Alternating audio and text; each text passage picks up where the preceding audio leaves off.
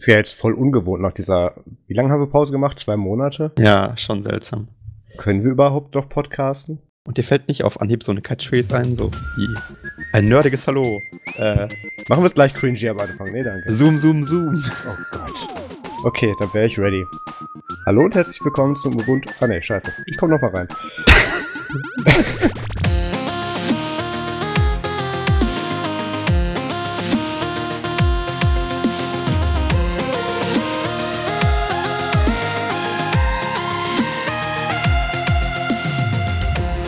Hallo und herzlich willkommen zum Nerdzoom Podcast Folge 1. Heute ist der 2. Dezember 2017 und wir nehmen das Ganze um ja, fast 12.30 Uhr auf.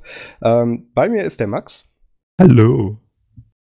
Und ich Verdammt, frage ich brauche eine neue wieder, Catchphrase. Das war die Chance gewesen. Genau, und ich überlege jetzt gerade, ob er mich in diesem Projekt mal vorstellen wird. Wahrscheinlich nicht. Zoom, zoom. Das ist, äh, das ist, das ist Marius, der da gerade redet. Und Hallo. äh, ist auch da. Nein, also wir, wir machen gleich noch eine ausführliche Vorstellung. Also wir hatten ja, ich habe ja in der Folge 0, habe ich ja äh, angesprochen, dass wir eigentlich erst in der ersten Januarwoche 2018 äh, mit der ersten Folge um die Ecke kommen. Das haben wir Fake jetzt News. Ja, das, das war aber tatsächlich so geplant, aber dann konnten wir doch nicht so lange die Füße stillhalten, weil ähm, irgendwie, ich glaube, Podcasting ist auch so, ist so, hat so ein gewisses Suchtpotenzial bei uns mittlerweile. Ja, Selbstgeltung. Das muss man ja irgendwie. Äh, absolut, ja, ja. Und unsere Egos haben schon verzweifelt geschrien, wir müssen uns wieder ja, wirklich verwirklichen. endlich, endlich wieder Leute zulabern können, ohne dass sie sich wehren. Gut. Aber bevor wir jetzt die eventuellen neuen Zuhörer, die unsere alten Formate nicht kennen, jetzt komplett verschrecken, sollten wir uns vielleicht mal kurz vorstellen. Ähm, Max, möchtest du anfangen? Ja, gerne. Äh, also ich bin Max äh, und äh, ich, ich weiß auch nicht, wie ich hier gelandet bin, aber äh, das, das ist, das ist äh, nerdsum.de. Ich bin der Typ, der noch keinen einzigen Artikel auf der Webseite veröffentlicht hat. Äh, daran erkennt man mich, das ist mein Markenzeichen. Ähm, und ich glaube, ich bin, ich bin die Inspiration für die Brille in dem Logo. Weil ich keine Brillen trage. Genau. Also keine so coolen. Ich meine, guck mal, diese Ecken, das ist eindeutig meine Brille. Wir haben ja tatsächlich bei der Erstellung von dem Logo, das hat uns ja ein befreundeter Lubuntu-Designer ähm, äh, dieses, dieses äh, Logo eben designt. Ähm, der hatte auch gar keine Anforderungen, der, der sollte das auch gar nicht irgendwie uns nachempfinden. Der hat da irgendwie so einen Universal-Nerd gebastelt und das sogar selber gezeichnet, hat er mir geschrieben. Das ist, das ist echt äh, desaströs. Das bedeutet echt, ich bin ein Stereotyp. Verdammt. Ich dachte, du wüsstest auch, was du dich einlässt. Willst du noch irgendwas zu deiner Person sagen vielleicht? Äh, ja, also äh, ich studiere Informatik in München und äh, habe zurzeit viel zu wenig Zeit, um Artikel zu schreiben, aber das ändert sich, ich schwör's. Okay. Und äh, das ist so ziemlich alles. Gut, dann mache ich weiter. Ja, mein Name ist Maus Quabeck, ich bin zum Zeitpunkt der Aufnahme 23 Jahre alt und ähm, man kennt uns vielleicht aus dem Internet, habe ich hier so als schöne Catchphrase noch rausgeschrieben. Nein, wir haben vorher, also Max und ich haben vorher ähm, über viele, viele Folgen den Ubuntu Fun Podcast betrieben und waren auch ähm, ja quasi hinter dem Hauptinhalt der von der damaligen ubuntu-fun.de ähm, verantwortlich für die redaktionellen Inhalte und alles drumherum. Ähm, daraus hat sich jetzt dann ja bei uns dann eben dieses Nerdzoom-Projekt ähm, ergeben, weil wir mit Ubuntu Fun aufgehört haben. Da kommen wir ein bisschen später zu, was Nerdzoom eigentlich so genau ist. Ähm, noch kurz zu meiner Person. Ich arbeite bei einem IoT-Dienstleister, nicht IoT-Dienstleister. Ich, arbeite als- ich arbeite bei einem IT-Dienstleister im Bereich IoT, Linux und Open Source als Consultant und als Projektingenieur und ähm, bin da auch weltweit unterwegs und bin deswegen wahrscheinlich auch öfters für irgendwelche Buzzwords verantwortlich. Das könnte passieren, das ist der Gewohnheit. Ähm, dann könnten wir eigentlich dann zur ersten Kategorie kommen. Ähm, also erste wiederkehrende Kategorie, die wir uns so geplant hatten, nämlich Feedback. Und man könnte sich jetzt denken, hä, die Lappen machen jetzt gerade die allererste Folge, wo hatten die, wo haben die denn schon Feedback her? Das es gibt ich mich auch. tatsächlich, ja, ähm, ich kann es dir gerne beantworten. Wir haben tatsächlich eine E-Mail von Ach Jungs, warum, Pit- gibt- warum Pit gebt ihr euch keine FD. guten Namen? Genau, PitFD ähm, Pit- hat uns hat uns eine E-Mail geschrieben. Das ist ein Zuhörer, der uns damals auch schon bei UbuntuFun.de anscheinend zugehört hat beim Ubuntu Fun Podcast und er schreibt: Liebe Nerdzoom Crew, schön, dass der Podcast seinen albernen Namen endlich losgeworden ist. Wann plant ihr denn die Wow. Zweierfolge des Nachfolgers? Ähm, wenn ich ein Thema vorschlagen dürfte, Linux-Podcasts rund um den Globus und die Vernetzung der Podcaster. Ähm, vielen Dank für eure Arbeit und natürlich viel Erfolg für das Nerdzoom-Projekt.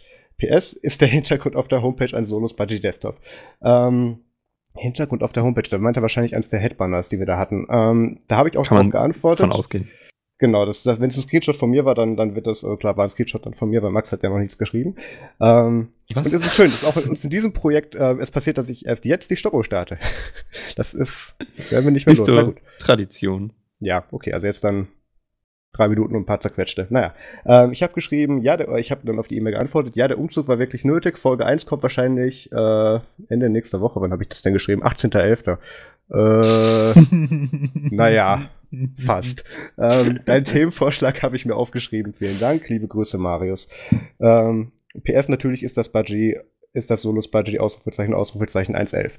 Ähm, ja, also wenn ihr uns auch irgendwelche irgendwelche E-Mails schreiben möchtet ähm, zu dem irgendwie zu, zu Themen oder einfach Feedback zum Podcast oder auch Sachen, die wir bei Nerd so machen sollen oder einfach mal eure, uns eure Gedanken euch unsere nee uns eure Gedanken mitteilen wollt so rum, dann schreibt uns einfach eine E-Mail an podcast@nerdzoom.de und dann ja lesen wir die vielleicht vor und eventuell antworten wir sogar darauf mal sehen.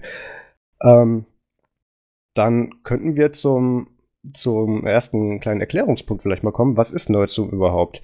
Und da wir uns da nicht abgesprochen haben, will ich, dass Max da mal anfängt. Was denkst du denn, was Nerdzoom ist? Also, soweit ich weiß, ist Nerdzoom die Idee eines äh, Buzzword-Webseiten-Titelbenenner-Generators. Äh, das ist richtig. Ich habe es leider nicht mehr im Kopf, aber die Idee hat uns damals Alan Pope auf der UboCon in Paris Gen gegeben. Geniale Idee. Also ja. tatsächlich ist das, ist das nicht aus, aus mensch, menschlichem Hirn entstanden, dieser Name, sondern ist eine, eine rein digitale Konstruktion eines, eines Roboters. Wir sollten vielleicht also, noch kurz erklären, warum wir das so gemacht haben. Ähm, es war ja, es ist ja so, dass. Kreativlosigkeit? Ähm, also erstes Mal natürlich das, aber zum zweiten, zweitens natürlich auch noch, es ist schwierig heutzutage irgendwie noch eine URL zu finden und dann natürlich auch die ganzen äh, Social Media Handles und, und Usernamen, die der, äh, die eben, damit sie eben nicht voneinander abweichen, damit wir jetzt eben, wir haben jetzt eben überall auf Social Media nerdzoom.de und ähm, ist auf Instagram. Da ist auch nerdzoom.de. Nerdzoom, äh, Instagram ist auch nerdzoom.de, genau. Und, Was ist ähm, bis, bis jetzt auf unserem Instagram? Ähm, ich glaube drei oder vier Bilder. Das müsst ihr gleich mal nachschauen. Da können wir aber dann, glaube ich, gleich im organisatorischen Teil ein bisschen zu. Aber mach mal weiter. Was, was denkst du denn noch, was Nerdzoom ist? Äh, also Nerdzoom ist eine, eine Plattform, auf der man alle möglichen nerdigen Sachen äh, veröffentlichen kann. Äh, auch als, als Guest-Beitragender. Nicht unbedingt als, als Mensch, der das regelmäßig machen muss. Äh, und ähm, ja, also es ist relativ themenumgebunden im Vergleich zu, zu Ubuntu Fun. Also das heißt, ihr könnt auch. man äh, bemerke das fehlende Thema im Titel. Richtig, man bemerkt das fehlende Thema im Titel. Also ihr könnt auch gerne, äh, also Ubuntu Mate ist auch ein akzeptiertes Thema oder sagen wir mal. In diesem Podcast so, noch nicht gebannt als Thema, genau. Nein, nein, auch, äh, auch andere Ubuntu-Distros, das ist alles voll okay. Also wir sind wirklich offen jetzt mittlerweile für alle Themen, die was mit Ubuntu zu tun haben. Und ich denke, das ist auch wirklich, das ist auch wirklich, das ist auch wirklich das, äh, was wir jetzt als Zielgruppe uns setzen wollen. Also nicht nur den Ubuntu Fun, sondern auch Ubuntu, Ubuntu traurig und Ubuntu nicht so lustig, aber alles, was mit Ubuntu zu tun hat, das ist genau das, was wir wollen. Ich weiß schon, warum wir uns bei Themen eigentlich vorher absprechen sollten. ähm, also natürlich, das war natürlich nehmen wir, Scherz. Natürlich nehmen wir auch die, die, ähm, die, wir nennen sie liebevoll altlasten Ubuntu-User mit. Ähm, nein, also natürlich kann man auch, wenn wir auch noch weiterhin mit dem Thema Ubuntu beschäftigen, nicht wir nehmen aber auch Neulasten auf. Podcast, also wir nehmen auch Neulasten auf. So. Dankeschön, genau. Ähm, nimmst du mich auch, das ist schön. Ja. Ähm, ja, also wir werden uns, wir, wir haben uns ein bisschen breiter aufgestellt dieses Mal, was die Themen angeht und ähm, werden uns nicht auf ein Thema wie bei Ubuntu Fun eben dann mit auf Ubuntu festlegen, sondern einfach auf worauf wir eigentlich Bock haben und was wir denken, was irgendwie passt. Und da bieten wir eben dann Plattformen für die verschiedensten Autoren, die bei uns dann gerne was dazu veröffentlichen möchten. Das bin aktuell äh, hauptsächlich ich. Der Max, wenn er mit seinen Studien, äh, in seinem Studium auch mal wieder Zeit findet für sowas, dann gerne auch. Dann haben wir auch schon einen Gastartikel drauf. Ähm, ich weiß nicht, wollen wir einfach mal drüber reden, was bisher schon auf Nerdzoom äh, so alles online gegangen ist? Also, soweit ich weiß, mindestens zehn Solo-Sync-Artikel. Äh, ich glaube, es sind tatsächlich äh, vier und der fünfte kommt morgen. Den habe ich schon fertig geschrieben, weil heute kommt ja, wir haben ja heute, was habe ich gesagt, genau, den 2. Dezember. Der, der, Artikel geht auch heute noch, vom Podcast geht heute noch online, der, äh, der Podcast geht heute noch raus. Ähm, was war denn so der, genau, der erste Artikel, den ich auf Nutzung geschrieben habe, so der erste richtige war, wie installiert man Teamspeak 3 unter Linux? Ähm, das ist so ein bisschen daraus, äh, daraus entstanden, weil mich tatsächlich äh, über unsere Telegram-Gruppe, über die wir nachher auch noch mal ein bisschen reden werden, ähm, öfters herangetragen wurde, ja, wie installiere ich das denn jetzt bei mir, weil das ist irgendwie bei Ubuntu ist das nicht im, im, im Package, äh, im Package Archive und äh, da muss man sich irgendwo dann eine Binary runterladen und da habe ich dann eben eine kleine Anleitung geschrieben. Ähm, aber der Hauptgrund, warum ich daraus eigentlich so ein ganzes How-To geschrieben habe, war, dass mir so ein, dass, dass mir, mir so ein schöner Satz oder so, ein, so eine schöne kleine Story eingefallen ist. Man, manche erkennen vielleicht die Parallelen, ich lese es mal kurz vor. Wir befinden uns im Jahre 2017 Ganz Linux ist von Canonical und ihren Package-Managern besetzt. Ganz Linux? Nein. Ein von unbeugsamen Entwicklern bevölkertes Dorf namens Teamspeak hört nicht auf, dem Eindringling Widerstand zu leisten. Oh. Und da habe ich dann im Prinzip einen Artikel drumherum geschrieben. Ähm, bei ähm, besseren Linux-Distributionen ist Teamspeak natürlich bereits im Packaging-Archive und man kann es mit einem Klick einfach installieren. Ich muss jetzt nicht Solos dahinter sagen. Frage, dürfen ja. die das überhaupt? Das dürfen sie in dem Fall, ja, weil die machen nichts anderes, als wie auch in ihren automatisierten Skripts die Binary runterladen und auszuführen und das Desktop-File mit Desktop-Helpern zu basteln. Ah, das heißt, das sie tun nicht das Ding prepack, äh, sie tun das nicht prepackaged verschicken, sondern einfach nur die Binary runterladen und automatisiert ausführen. Genau. Okay.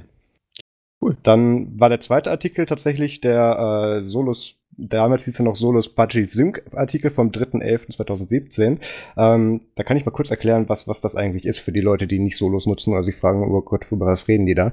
Solos ist noch eine Rolling, Solos ist eine, genau, noch nicht, das, das kriegen wir immerhin. Solos ist eine Rolling Release Distribution, ähm, Linux-Distribution und ähm, da da bin ich eben sehr oft, sehr oft mit dem, mit dem Chefentwickler oder dem, dem Hauptentwickler Ike Dorothy im Kontakt und da bei Solos gibt es jeden, jeden Freitag ähm, oder jeden Freitagabend, Freitagnacht gibt es einen sogenannten Sync. Da werden alle neuen Pakete aus dem Unstable Repo in das, in das, in das stabile Rep Repository übernommen und da kommen dann die ganzen Updates für die, für die Solos-Installationen dann eben rein.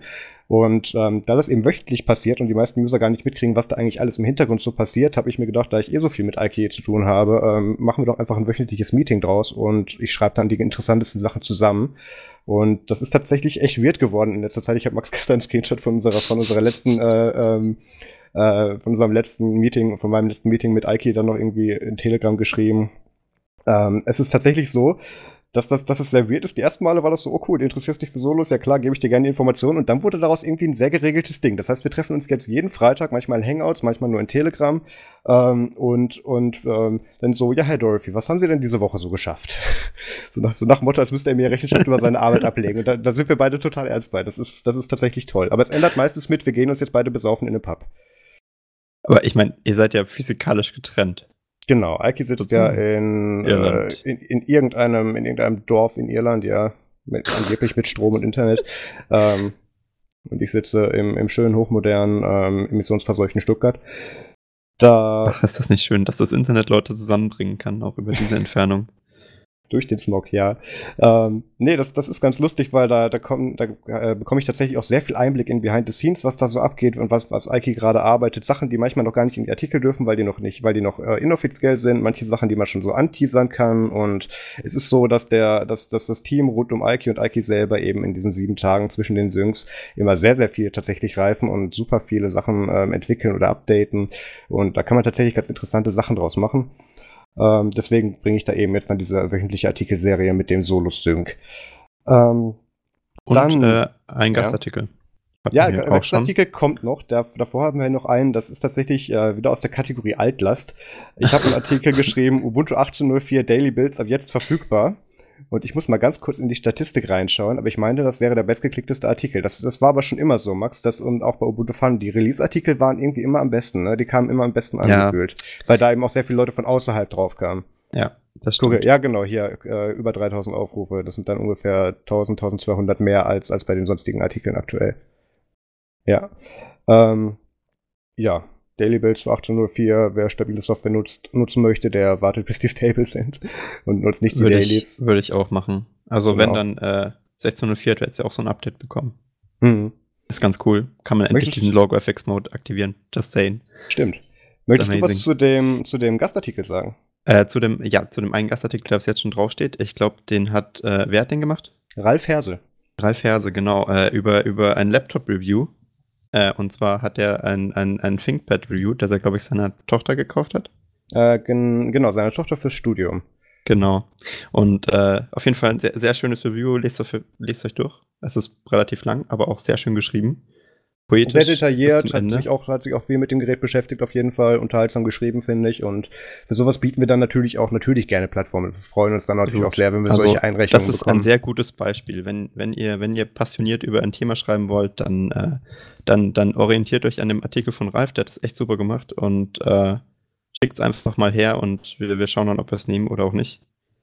Genau, ist auf jeden also, Fall eine gute Sache. Wir, wir, können das jetzt mal ganz kurz vielleicht dann im organisatorischen Punkt mit einschieben. Wir sind natürlich gerne für Gastartikel offen, ähm, wenn wir denken, dass die irgendwie bei uns reinpassen und jetzt nicht irgendwie über das Kochrezept von Pfannkuchen deiner Oma handeln, dann müsste das also schon sehr unterhaltsam ein gutes Kochrezept. Ich wollte sagen, das müsste da schon sehr unterhaltsam geschrieben sein, dann würden wir es auch nehmen. Aber wir müssen halt so ein bisschen abwägen. Aber in den meisten Fällen könnt ihr eigentlich nicht viel falsch machen. machen. Also so ist nicht. Absolut. Halt wenn ihr, wenn ihr irgendwie dann, es gibt ja jetzt auch diese automatisierten und, und IoT-Geräte zu kochen und so, wenn, wenn jemand was drüber schreiben möchte, sehr gerne. Aber ähm, es muss gar nicht sein. Jedenfalls, wir sind jetzt völlig am Beispiel vorbei. Ähm, was ich eigentlich sagen wollte, ist, ähm, ihr könnt uns natürlich gerne dann irgendwie ähm, dann eure, eure Artikelentwürfe oder Ideen einfach zukommen lassen und, und wir reden dann darüber und finden da dann bestimmt auch eine Lösung.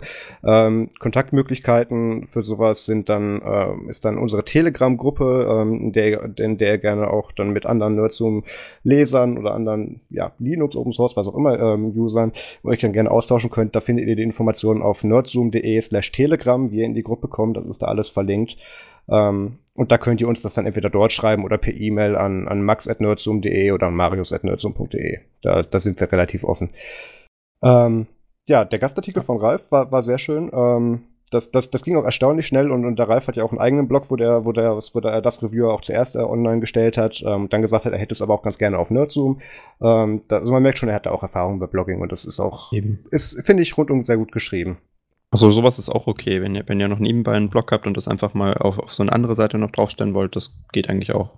Ja, klar, klar. Je mehr Content, desto besser ich wollte jetzt, ich wollte jetzt nicht so nach, wir nehmen alles klingen lassen, aber wenn ihr da gerne irgendwie Nö, also Crossbreeding möchtet, ein bisschen, möchtet ein bisschen gerne. Stil wäre schon gut. Ja. Dann haben wir, habe ich äh, einen, einen Artikel über das Call for Testing für den Mailstring Snap geschrieben. Ähm, wir erklären jetzt nicht, was Snaps sind, das machen wir ein andermal, wenn wir das nochmal tun müssen. Ähm, ist ein E-Mail-Client, ähm, den Ben Garthrow entwickelt hat. Das, äh, der Vorgänger davon war der Nihilus E-Mail-Client, ist vielleicht manchen Begriff. Jedenfalls ähm, tut er jetzt eben dann den Mailstring E-Mail-Client als Snap rausbringen und bietet da eben dann um, bittet da um Feedback. Und da habe ich einen kurzen Artikel zugeschrieben. Und da bin ich tatsächlich auch direkt in Kontakt mit dem Hauptentwickler äh, Ben dann eben äh, direkt gekommen, weil mich der Alan Pope, das ist der Community Manager und Snap Advocate bei Canonical, äh, direkt äh, an, an den Ben vermittelt hat. Und da werden wir demnächst dann auch, oder werde ich demnächst einen Aus ausführliches Review zu diesem E-Mail-Client schreiben, weil da hat, hat uns der Ben dann bereits auch dann eine Lizenz für diese ganzen Pro-Features gegeben, damit wir den vollen Umfang eben einmal unter die Lupe nehmen können. Das wird auf jeden Fall auch kommen. Nur so nebenbei gerade, ich habe gerade die WordCloud gesehen zu unserer, zu, zur Webseite und mm. weißt du, was der meistgeklickte, also der meist äh, verwendete Tag ist? Wahrscheinlich Ike Dorothy. Ike Dorothy. ja gut, das, das passiert eben bei einer Artikelserie, die immer um die, die von Kontakt mit Ike Dorothy handelt. Das, das kann schon mal passieren. Ah, Aber das wird mich bestimmt auch noch so ein bisschen dann. Der äh, offizielle Ike Dorothy-Blog. ja, ich habe auch schon überlegt, eigentlich könnte ich das, kannst du doch auch auf Englisch für den offiziellen Solos-Blog machen, aber so weit sind wir nicht. Ähm, Ja, also ich denke, dass unsere Tech Cloud sich auf jeden Fall auch noch ein bisschen verändert wird, verändern wird. Wir haben jetzt, glaube ich, ja. gerade erst zwölf Artikel draußen. Ähm, Eben. Dann habe ich was zum Community äh, Appreciation Day geschrieben. Das kann man sich durchlesen. Dann habe ich einen Erfahrungsbericht über mein erstes, über mein erstes WordCamp geschrieben. Das ist äh, ein, ein Community-Event der, Word, äh, der WordPress-Community, das WordCamp. Und ähm, kann man sich auch mal anschauen. Ist auch sehr viel mit Bildern drin, so ein kleiner Erfahrungsbericht. Und das ja. sind im Prinzip, da kommt dann noch ein paar, paar Solos-Posts. Aber ich habe auch tatsächlich jetzt gerade aktuell, äh, ich glaube, vier Artikel bereits im Entwurf, ähm, die ich noch schreiben will oder wo ich noch was zu schreiben will. Dann kommt mein, mein lang angeteasertes, noch aus dem alten Projekt übernommenes ähm, GPT Pocket Review, was sehr bald erscheinen wird. Da bin ich jetzt endlich fertig. Und beziehungsweise ich, ich bin fast fertig mit dem Skript, muss jetzt dann nur noch ein paar Sachen, äh, ein paar bestimmte Szenen nochmal nachfilmen und zusammenschneiden. Und das wollte Als Video machen. also. Genau, das wird ein Video-Review. Ähm, cool. Da, da will ich jetzt auch gar nicht zu viel anspoilern, da kommen wir dann zu. Ähm, dann, Max, hast du noch ein paar Sachen geplant? Ja, also wie gesagt, geplant, weil bis jetzt äh, war das aufgrund von seltsamen äh, Konstellationen in, in, in meiner Universität nicht möglich. Ähm, es nennt äh, sich auch Lehrplan. Ja, schrecklich. Also das ist mir auch ganz neu, dass man sich da tatsächlich irgendwie engagieren muss. Und Auf jeden Fall. Muss. Ja, seltsam. Äh, ich hatte mir gedacht, ähm, ich würde ganz gerne, und ich habe auch tatsächlich schon, schon zwei Leute gefunden, die da sich auch beteiligen wollen, so eine kleine Artikelserie starten und dort ähm, verschiedenste Public Domain Filme, Bücher und äh, Musikstücke oder sowas reviewen. Ähm, weil ich mir halt immer denke, ja, also man schaut sich ja ähm, gerne Sachen an auf Netflix oder so, wenn sie drauf sind. Manchmal sind sie dann halt auch nicht mehr drauf und auf Amazon Prime und so weiter. Und man kriegt ja heute eigentlich schon fast alles, was man will. Aber, Darf ich da ähm, kurz einhaken? Hast du, hast du das mitbekommen? Das ging vor ein, zwei Tagen durch die News, dass es ja so Shortcodes gibt, die du bei äh, Netflix eingeben kannst und wo du dann zu ganz versteckten Kategorien kommst. Ja, ja. Ja, das, das, das gibt schon länger. Da gibt es so eine riesige Echt? Seite, wo du dich durch diese versteckten Kategorien durchklicken kannst. Ja, das irgendwie über 100 Einträge oder ja, sowas Kategorien. Da, da, da findet man einiges, vor allem ganz seltsame Kategorien was die da haben. Irgendwie so, äh, Christmas, Christmas, Action, ja, so, so ganz, ganz, ganz komisches äh, äh, Sci-Fi-Romanze im weihnachtlichen Stil. Also wirklich, ja. wirklich, wirklich sehr viele Sachen kombiniert, wo dann wirklich nur irgendwie drei Filme drauf passen. Also was, das ist schon sehr spezifisch. Super Idee ist, solange diese Kategorien auch richtig gepflegt werden. Ja, also ich, ich kann mir aber echt nicht vorstellen, dass da muss ja echt jemand sitzen und versuchen, Filme in Christmas Action Horror reinzukategorisieren. Naja, zumindest saß da einer, der die ganzen Kategorien geschrieben und erfunden hat da drin. Also ja. würde mich auch nicht wundern, wenn der Typ dann auch die Filme gucken muss. Und mir wäre ja nie aufgefallen, dass es mehr als einen Film gibt, der sich Christmas und Action, ja, es ist interessant. Also äh, total, total cooles Feature, wenn ihr mal auf Netflix Sachen sucht. Aber ähm, der Punkt ist, äh, man, man, man sieht ja eigentlich zu allen modernen Filmen heute Reviews, so meistens schon bevor sie rauskommen und das ist natürlich mhm. alles super. Aber ich finde, was total untergeht, ist, dass man sich ja auch, äh, ohne einen Penny auszugeben, ähm, heute irre viele Filme anschauen kann äh, von vor 1923 und alle, deren Copyright nicht richtig erneuert wurde. Und da sind auch echt gute Sachen dabei, also zum Beispiel Nosferatu oder Night of the Living Dead äh, und, und irre viele andere ähm, die, die halt total untergehen, weil ähm, keiner weiß, dass man die heute eigentlich direkt aus dem Internet äh, angucken kann, ohne jegliche Bedingungen. Also auch wenn ihr irgendwie mal eine Veranstaltung habt, ähm, äh, bei der Eintritt verlangt oder so, da weiß man auch nie, was man zeigen darf oder was nicht, weil du musst dir dann ja im Endeffekt die Lizenz kaufen und aufpassen. Und bei solchen Public Domain Sachen hast du eigentlich keine Probleme. Und ähm, ich dachte mir halt, wir, wir pflegen mal so ein bisschen, ähm, weil es gibt irre viel Public Domain Content, aber es gibt halt, viel davon ist halt auch Schrott. Aber wenn man, wenn man halt mal die guten Sachen sich heraussucht, da, da kann man ja vielleicht noch einiges retten und äh, mal schauen, was, was, was die Leute denn davon halten. Also ich dachte mir, wir fangen mal so mit, mit den bekannteren Sachen an und graben uns dann durch die Archive durch. Das Tolle ist natürlich auch bei Public Domain Sachen, man kann sie äh, natürlich im Artikel direkt verlinken, ja. auch zum Download oder was weiß ich. Das ist alles natürlich vollkommen legal und äh, nicht mal ansatzweise äh, an, der, an, an, der, an den Grenzen der Legalität. Ähm, und das ist halt echt cool, weil das hast du ja normalerweise nicht, wenn du, wenn du irgendwie Bilder aus einem Film raus, raus tust und ein Review machst oder so. Ja. Und das, das finde ich eigentlich auch mal ganz cool, weil, weil es ist halt Content, auf den jeder zugreifen darf, aber es machen halt weniger, weil keiner weiß, was es gibt. Und wir dachten, wir bringen da mal so ein bisschen Licht rein und, und gehen so die verschiedenen coolen Sachen durch, die man bis jetzt machen kann. Bei Büchern wissen es die meisten Leute ja, dass, dass viele Romane schon, schon Public Domain sind aus, aus früherer Zeit, aber bei Filmen fehlt es noch so ein bisschen, weil ja auch Disney für gesorgt hat, dass das Copyright mittlerweile ewig und eineinhalb Milliarden Jahre sind. Also, also Disney glaub, hat meiner Meinung nach das Copyright zerstört. ja, also richtig fucked up. Ich habe mal nachgeschaut, weil mich äh, das Thema jetzt halt sehr, sehr interessiert und äh, 2019 ist das Datum, ab dem irre viele Filme äh, wieder, wieder Public Domain werden, die Disney halt äh, so lange rausgezögert hat. Das könnte sehr interessant werden. Also, Aber die werden doch bestimmt losgehen. wieder relizenziert, oder? Äh, nee, also es geht, es, das ist das Maximum. Man kann die nicht mehr relizenzieren nach, nach 2019, also die von 1923 an. Also da sollte. Ach so, okay, ja, ja, die ganz alten schon. Aber da genau, da sollte eine ziemliche Tonne von, von Filmen so aus den 30ern äh, Public Domain werden müssen. Ja. Also wird spannend, weil es gab seit Jahren, seit Jahren ist es halt so, dass keine Filme mehr Public Domain werden, weil das Copyright immer verlängert wurde, als sie hätten Public Domain werden sollen. Genau. Aber es und sieht die so Filme, aus, die heute entstehen, werden ja. ja. schon so lizenziert, dass, dass sie gar nicht mehr in diese, in diese Nische reinfallen, wo sie überhaupt aus der, also in die Public Domain kommen könnten. Und man darf ja nicht vergessen, äh, Disney wendet ja auch sehr viele Tricks an. Also zum Beispiel, man kann davon ausgehen, dass die Mickey Mouse Filme nie so wirklich Public Domain werden, weil die das jetzt halt als Trademark verwenden, das Mickey Mouse Logo und so weiter. Genau. Und ähm, aber mal gucken. Also ein paar werden auf jeden Fall noch Public Domain werden 2019 und da werden auch sicher ganz gute dabei sein und äh, einfach mal das nehmen, was man hat, weil das ist ja immerhin ein Zugewinn für die für die Kulturgeschichte der Menschheit und äh, genau das wäre so das wäre so das Ziel gewesen mit dieser Public Domain Artikelserie und ähm, außerdem hatte ich noch vor, äh, einen, einen kleinen Artikel zu schreiben über äh, dieses diesen äh, Lineage OS Fork mit MicroG drin, einfach nur, weil ich ja ähm, auf der UboCon so einen Vortrag gehalten habe in Paris äh, über ähm, über Free Software auf, äh, auf Android-Telefon. Ähm, und äh, wie schwierig das teilweise ist, ähm, da, da Apps zum Laufen zu bekommen, die, die auf Google Play Services setzen, was ja ein Großteil der Apps heute ist.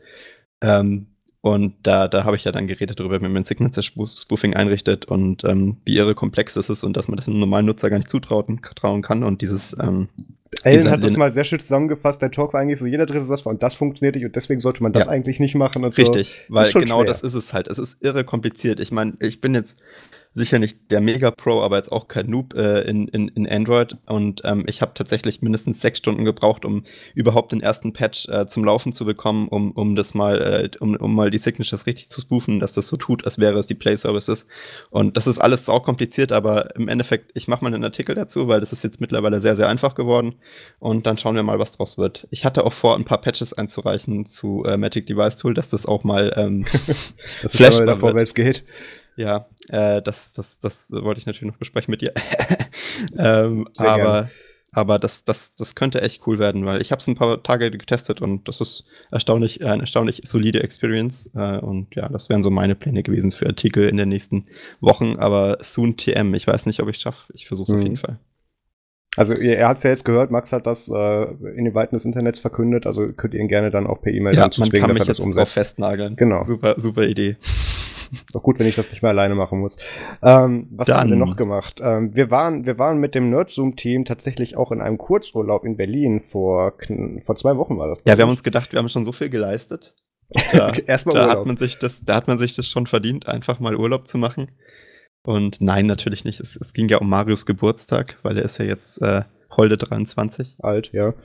Langsam, langsam wird's, wird's gebrechlich. Man hört und die Lonka wurde auch jung und ähm, deswegen haben wir das so ein bisschen zusammengelegt und waren dann alle zusammen im Tropical Island in Berlin. Äh, noch, Hashtag noch kein Sponsor. Wir, wir sind tatsächlich, ich weiß nicht, spoiler ich schon, nicht spoiler das noch nicht, ähm, also habe ich jetzt quasi schon, aber ist egal.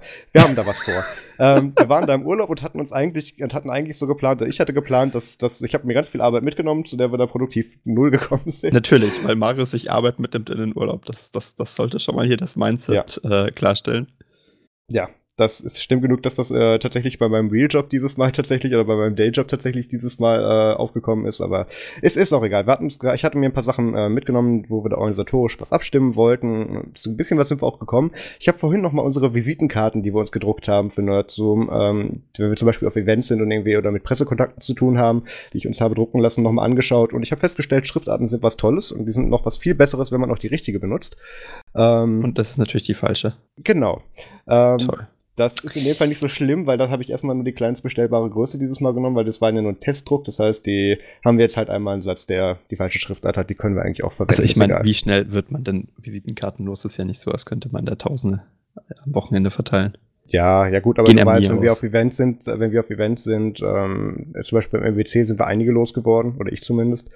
Ähm, naja, aber da, da müssen wir gucken. Ich habe leider aber auch festgestellt, ähm, dass die Buttons, also diese, äh, diese Anstecker, die ich da noch gedruckt habe, äh, habe drucken lassen, ähm, haben leider auch die falsche Schriftart. Da, da muss dann immer auch ein neuer, neuer Druck dann von ähm, demnächst mal in Auftrag gegeben werden. Da denkst aber, du dir 2017 und wir kriegen noch nicht mal Schriftarten hin. Nee, das ist das Problem. Von dieser Schriftart gibt es zwei Versionen.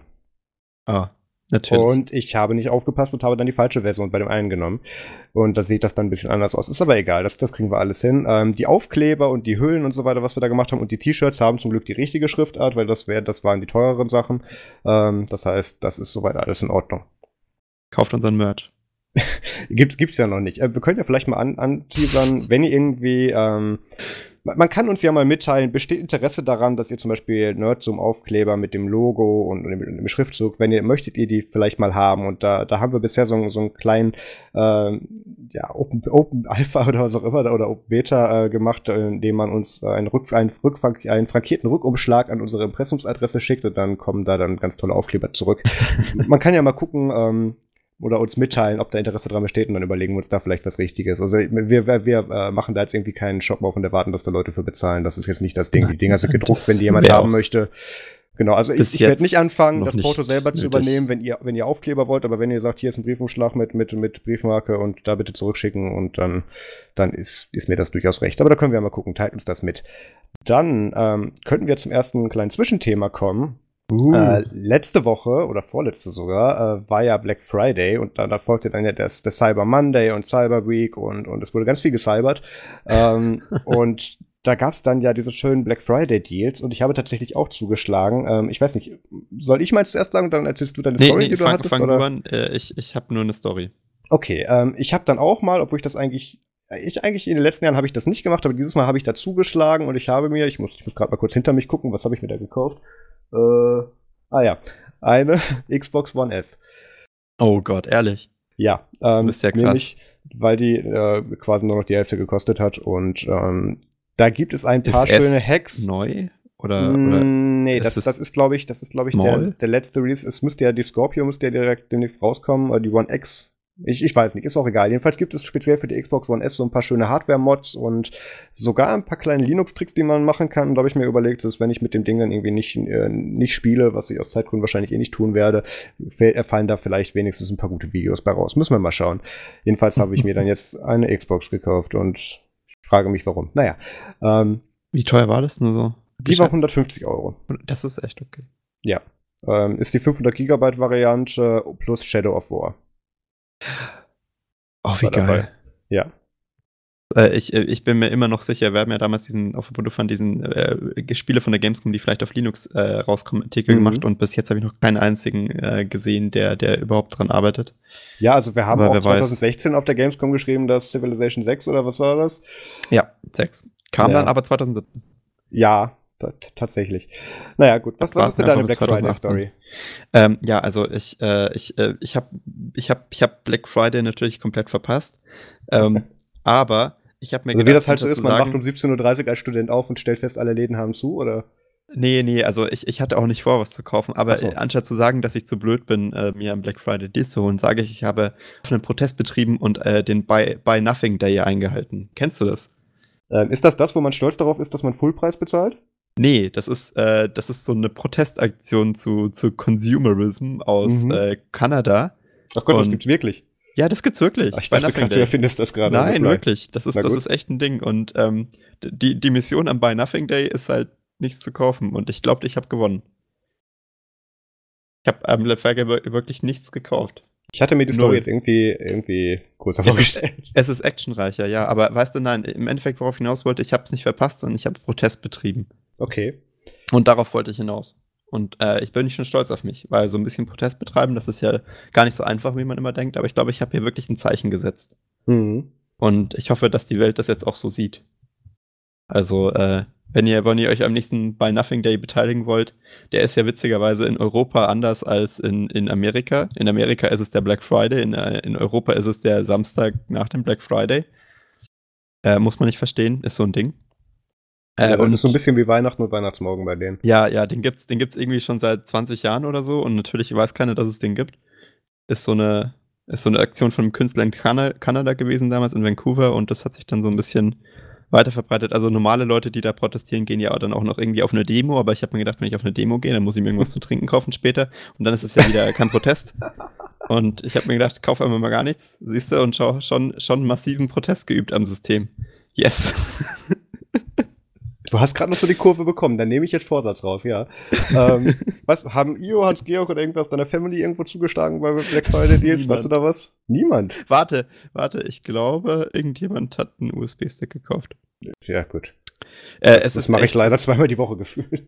Ja, ich weiß nicht, irgendwie sind uns die ausgegangen und irgendjemand hat dann auf, auf Amazon welche geholt, aber nee, wirklich nichts. Ah ja, ein LAN-Adapter. Äh, Ethernet to, to USB-Ding. Moment, hast du etwa keinen Rechner mit einem dedizierten R45-Port mehr? Ja, äh, ich habe äh, ein, ein Tuxedo Infinity Book äh, Generation 1 Okay, äh, weiter, da braucht man äh. den, ja. Ah, das, das, ist das, was du davor hattest, ne? ja, ja, das ist was Das ich davor. Das nutze ich aber halt gerade als Desktop und tatsächlich, äh, kleine Side-Story mit Ubuntu 17.10 und Wayland. Ich bin, ich bin ein Wayland-Hipster. Können, können wir das fast in einer anderen Folge aufmachen? Ja, das können wir in einer anderen Folge. Ich wollte es nur sagen. Also alle, alle, äh, an alle da draußen, ich bin, ich bin Wayland Hipster. Ich möchte, ich bin stolz. Ich kann es von den Dächern schreien. Okay, Du, du, du hast Wayland genutzt, bevor es cool war. bevor, bevor alle gezwungen wurden. bevor, bevor es noch weniger funktioniert hat. Naja. Ähm, Achso, da können wir vielleicht auch mal ganz kurz noch, das haben wir im organisatorischen Teil weggelassen. Ähm, äh, Zuhörer, die uns noch aus dem Ubuntu Fun Podcast kennen, ähm, werden, werden sich jetzt an eine, eine kleine Änderung gewöhnen müssen. Ähm, wir werden nicht mehr äh, über die gesamte Folge irgendwelche News-Themen besprechen, sondern werden, wir werden auch einen kleinen News-Blog bei Nerdzoom haben, natürlich im Podcast. Aber ähm, wir wollen uns eigentlich mehr dann jetzt auch auf Hauptthemen spezialisieren, wo wir dann ein bisschen mehr zu sagen Ja. können und, und nicht nur einfach dann irgendwie den RSS-Feed der letzten Woche vorlesen. Das, das ist nicht mehr ganz der Anspruch. Vielleicht sollten wir einfach mal einen Artikel machen mit, äh, mit, mit empfohlenen Newsseiten. So äh, ein, ein RSS-Feed für die Menschheit. Mit äh, hier könnt ihr, könnt ihr eure interessanten Technik-News rauslesen. So eine Linksammelseite, wer weiß. Vielleicht mögen es die Leute ja. Ja, ist das nicht kontraproduktiv, wenn wir das auf unserer eigenen Website machen, wo Leute eigentlich die hinkommen sollen, damit sie die News lesen? Nee, aber wir machen ja News, die auf keiner anderen Webseite stehen. Ich meine, wo ja, stehen gut, sonst ja. Solo-Syncs und Laptop-Reviews von ThinkPads und so Kram? Das kriegst du ja nicht überall. Das stimmt. Ja, das, das können ja. wir mal aufnehmen als Idee, können wir machen. Ähm, wir, werden, wir werden auch bestimmt wieder eine, eine Podcast-Folge machen, wie wir es damals bei Ubuntu Fun gemacht haben, mit welche, welche Projekte unterstützen wir, welche Podcasts hören wir ja, so genau. oder solche Sachen. Das, das kam ja schon mal gut an, da können wir bestimmt noch mal machen. Ähm, dann kommen okay. wir doch jetzt aber zu unserem kleinen News-Teil. Richtig, ähm, und der fällt heute ja, der, in, machen, ja, der fällt heute sozusagen zusammen mit unserem Hauptthemenblock. Buzzwords oh. ist der diese Woche und äh, da haben wir uns also als News rausgesucht, ähm, die neue Cyberwar-Strategie der EU. Äh, auf, äh, haben wir schon haben wir, wieder eine. Ja, mal wieder. Also ähm, im Endeffekt, der Hintergrund zu der Geschichte ist ja, dass Amerika jetzt auf einmal nicht mehr unser Frontenhelfer ist, äh, sagt, Was? sagen die EU-Oberen und denken sich, ups, warum haben wir denn die letzten Jahre uns darauf verlassen, dass Amerika uns den Arsch rettet, äh, in, in, egal jeder Hinsicht und haben die Daten NSA genutzt, äh, anstatt eigene äh, zu, zu bauen und so weiter. Also im Endeffekt, es geht halt darum, dass, dass man im Cyberbereich, ich, äh, immer wenn ich jetzt Cyber sage, bitte. Ich, wollte sagen, ich, ich brauche eine Klingel oder so. Nee, ich, ich mache das jetzt hier in so in Anführungszeichen metaphorisch, aber die seht ihr ja nicht. Also immer wenn ich Cyber sage, ist das in Anführungszeichen, bitteschön. Ähm, nicht, dass noch jemand hier mich für voll nimmt. Äh, ich finde das, find das Wort immer noch. Also ganz ehrlich. Wir, wir, möchten grundsätzlich nicht ernst genommen werden. Ich, ja. möchte, ich möchte grundsätzlich niemanden ernst nehmen, der, der Cyber ernst meint. Das, das ist einfach total es ist, es ist der Inbegriff eines Buzzwords, aber das kommt im Hauptthema.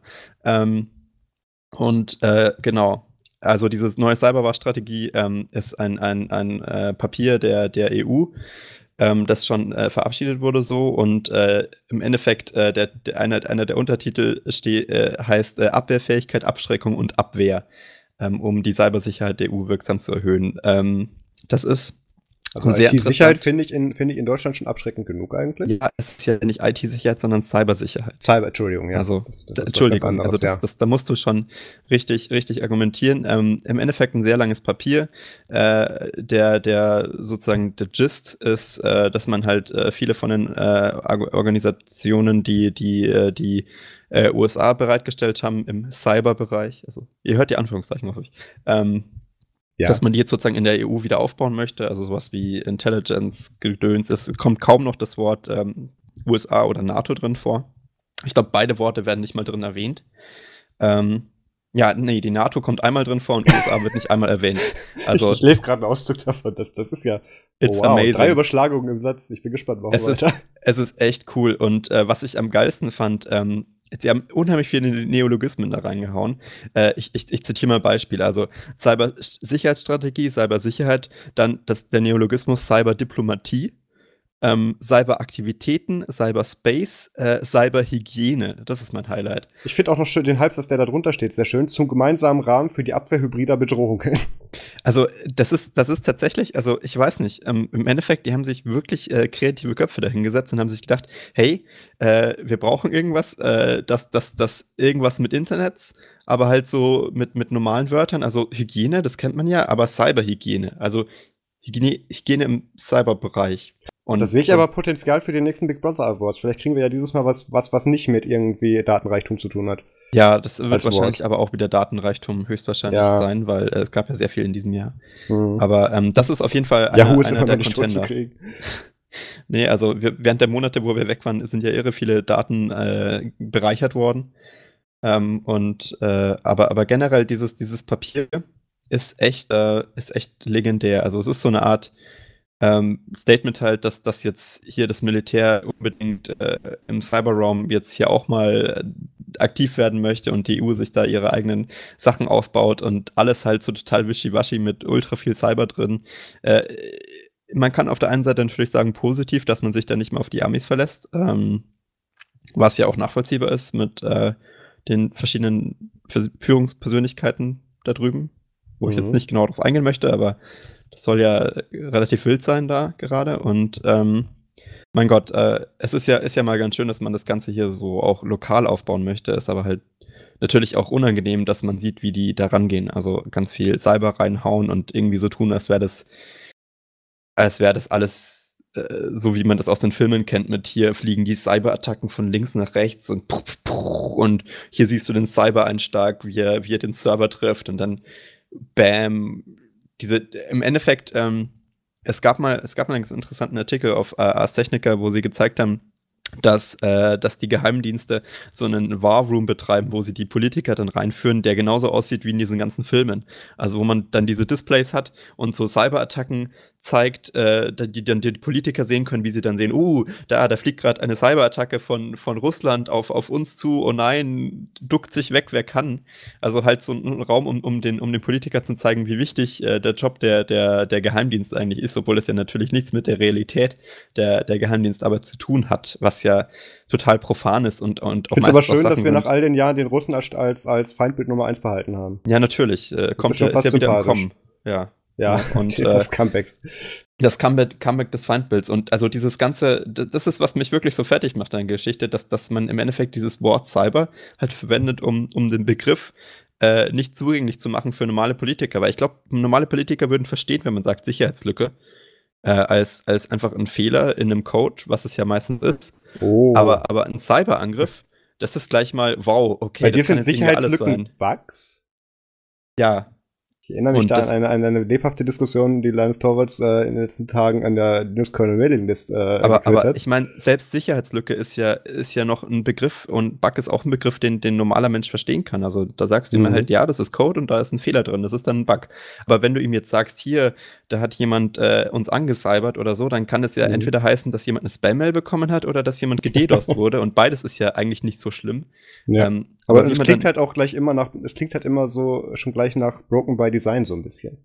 Ja, also äh, ich fühle mich, ich fühle mich immer, wenn ich, wenn ich das Wort Cyber höre, total, äh, da, da versucht jemand Leute für dumm zu verkaufen irgendwie. So im Sinne von, wir müssen die Cybersicherheit erhöhen. So, jetzt stecken wir da 10.000 Euro in unseren Cybersicherheitstopf und dann sind wir alle cybersicher ich weiß nicht, das ist halt, das ist halt nicht, wie es funktioniert. Und äh, ich denke, das ist auch, was dieses Positionspapier so ein bisschen, so ein bisschen zeigt der EU, dass sie halt. Da, da gibt es ähm, auch vom, vom äh, ich glaube, 32C3 ein, ein, eine, ähm, damals noch in der, in der Footnote News Show vom 32C3 ein, ein ganz tolles Video von, von Jung und Naiv. Ähm, ja, großartig. Über unsere Cyberregierung, ein super toller Zusammenschnitt. Ähm, ja. Den packe ich mal in unsere nicht vorhandenen äh, oder nicht mehr, nicht mehr ganz so beworbenen Show Notes. Ähm, das, das müsst ihr euch so vorstellen. Ähm, wir haben bei Ubuntu Fun noch mal ganz kurz, Entschuldigung, das muss ich kurz erklären. Wir haben bei Ubuntu Fun ja die Show Notes ähm, mit ganz vielen Links und immer so sehr ausgeschmückt ja. und alles da eben gesammelt. Und da haben aber sich recht wenig Leute für interessiert. Deswegen lassen wir das jetzt weg und machen nur noch einen groben Beschreibungstext rein und dann kommt auch schon der Podcast. Wenn ihr allerdings über die ganzen Links noch mal drüber schauen wollt oder über die Sachen, über die wir gesprochen haben, verlinke ich euch unser Podcast-Doc. Das ist aktuell ein Google-Doc und ähm, dann könnt ihr darauf klicken und euch von dort dann den, den Link rausziehen. Das machen wir jetzt so. Genau, und also dieses, dieses Video von Jung und Naiv äh, ist, ist echt großartig. Da haben, da haben sie einfach zusammengeschnitten, äh, wie oft das Wort Cyber in, in der Bundespressekonferenz oder sowas erwähnt wurde von verschiedensten ja. Politikern und dann so ein Beat drunter gelegt. Ja, Amazing. super. Irre lustig.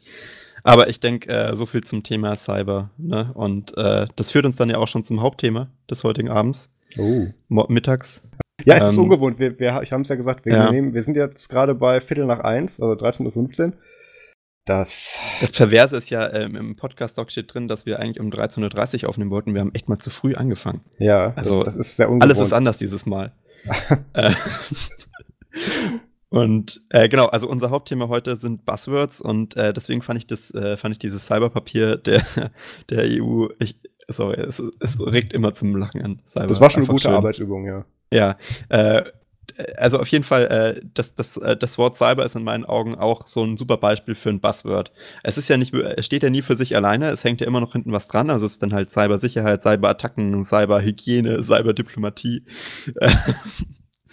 Geil. Äh, aber es, es ist halt, alle Begriffe, die mit Cyber versehen werden, werden automatisch zum Buzzword. Und was ein Buzzword in meinen Augen auch so ausmacht, ist halt diese Nicht-Greifbarkeit.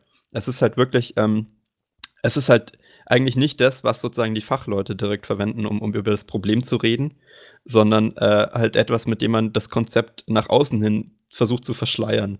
Also, weil man halt denkt, äh, man muss es so abstrahieren, dass, dass, dass normale Leute das nicht mehr ganz so leicht verstehen können. Weil wenn du jetzt halt sagen würdest, ähm, wir möchten äh, Sicherheitslücken schließen, dann ist das genau dasselbe, wenn du sagst, wir versuchen unsere Cyber Defense zu erweitern oder so.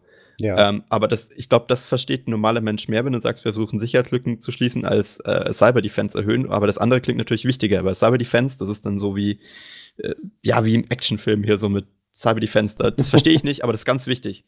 Ja. Und deswegen müssen wir das durchbringen. Und äh, da gibt es enorm viele Beispiele für. Und ich wollte ich wollt nur kurz erzählen, warum, warum dieses Thema jetzt, äh, diese, diese Podcast-Folge so, so behandelt wird. Ähm, ich habe das Gefühl, dass in den letzten Wochen, vor allem mit dem, mit dem Rise of Bitcoin wieder, also weil der ist ja jetzt gerade, lass mich nicht lügen, während wir reden, wahrscheinlich schon wieder um 2000 Euro geklettert oder so. Ich glaube, ich schaue gerade mal ganz kurz, wo der gerade steht. Äh, ein Bitcoin 1000, ist aktuell bei 9.185 äh, Euro. Euro ja und äh, 10.970 US-Dollar. Mhm. Vorhin waren es schon 11.000. Es ist, es ist Wahnsinn. Also das, das da, da fand ich es aber schön, da, war, da gab es die Tage ein Papier von, äh, ich glaube, irgendeine Kooperation mit der US-Notenbank und einem anderen Finanzinstitut, wo sie vor ja. der Verwendung von Bitcoin gewarnt haben und dann ja. ist es irgendwie um ein paar Punkte wieder gesunken direkt. Und dann, oh das Gott, oh Gott, sie nehmen uns unser, unser spannend. weg. Aber ich glaube danach, also heute, deswegen ist es auch wieder so stark gestiegen, kam dann wieder was raus von, von irgendeiner Notenbank, die das jetzt akzeptieren möchte irgendwo. Mhm. Also je nachdem, wie die Medienberichte sind, explodiert und sinkt es. war ja auch gestern dann wieder bei 9000. Es ist die reinste Achterbahn gerade. Ähm, äh, und äh, ich glaube, dass dieser, dass der Erfolg von Bitcoin, ähm, was ja nicht wirklich ein Buzzword ist, sondern tatsächlich ein technischer Begriff für, für so eine Kryptowährung, ähm, äh, der, die Blockchain wieder ins, ins Gerede gebracht hat. Also, so, ähm, da hat Max jetzt gerade schon den ersten, das erste Buzzword oder den, den ersten Begriff, mit dem wir uns heute noch ein paar Mal beschäftigen, genannt. Ja.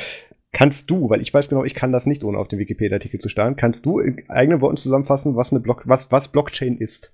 Also Blockchain, das kommt auf die Implementierung an erstmal, aber Blockchain generell ist äh, eigentlich äh, ein Konzept zur ähm, verteilten äh, Synchronisierung von einem Datensatz. Also das heißt, du hast dann halt äh, Nodes, in, in einem Netzwerk, also Rechner oder so.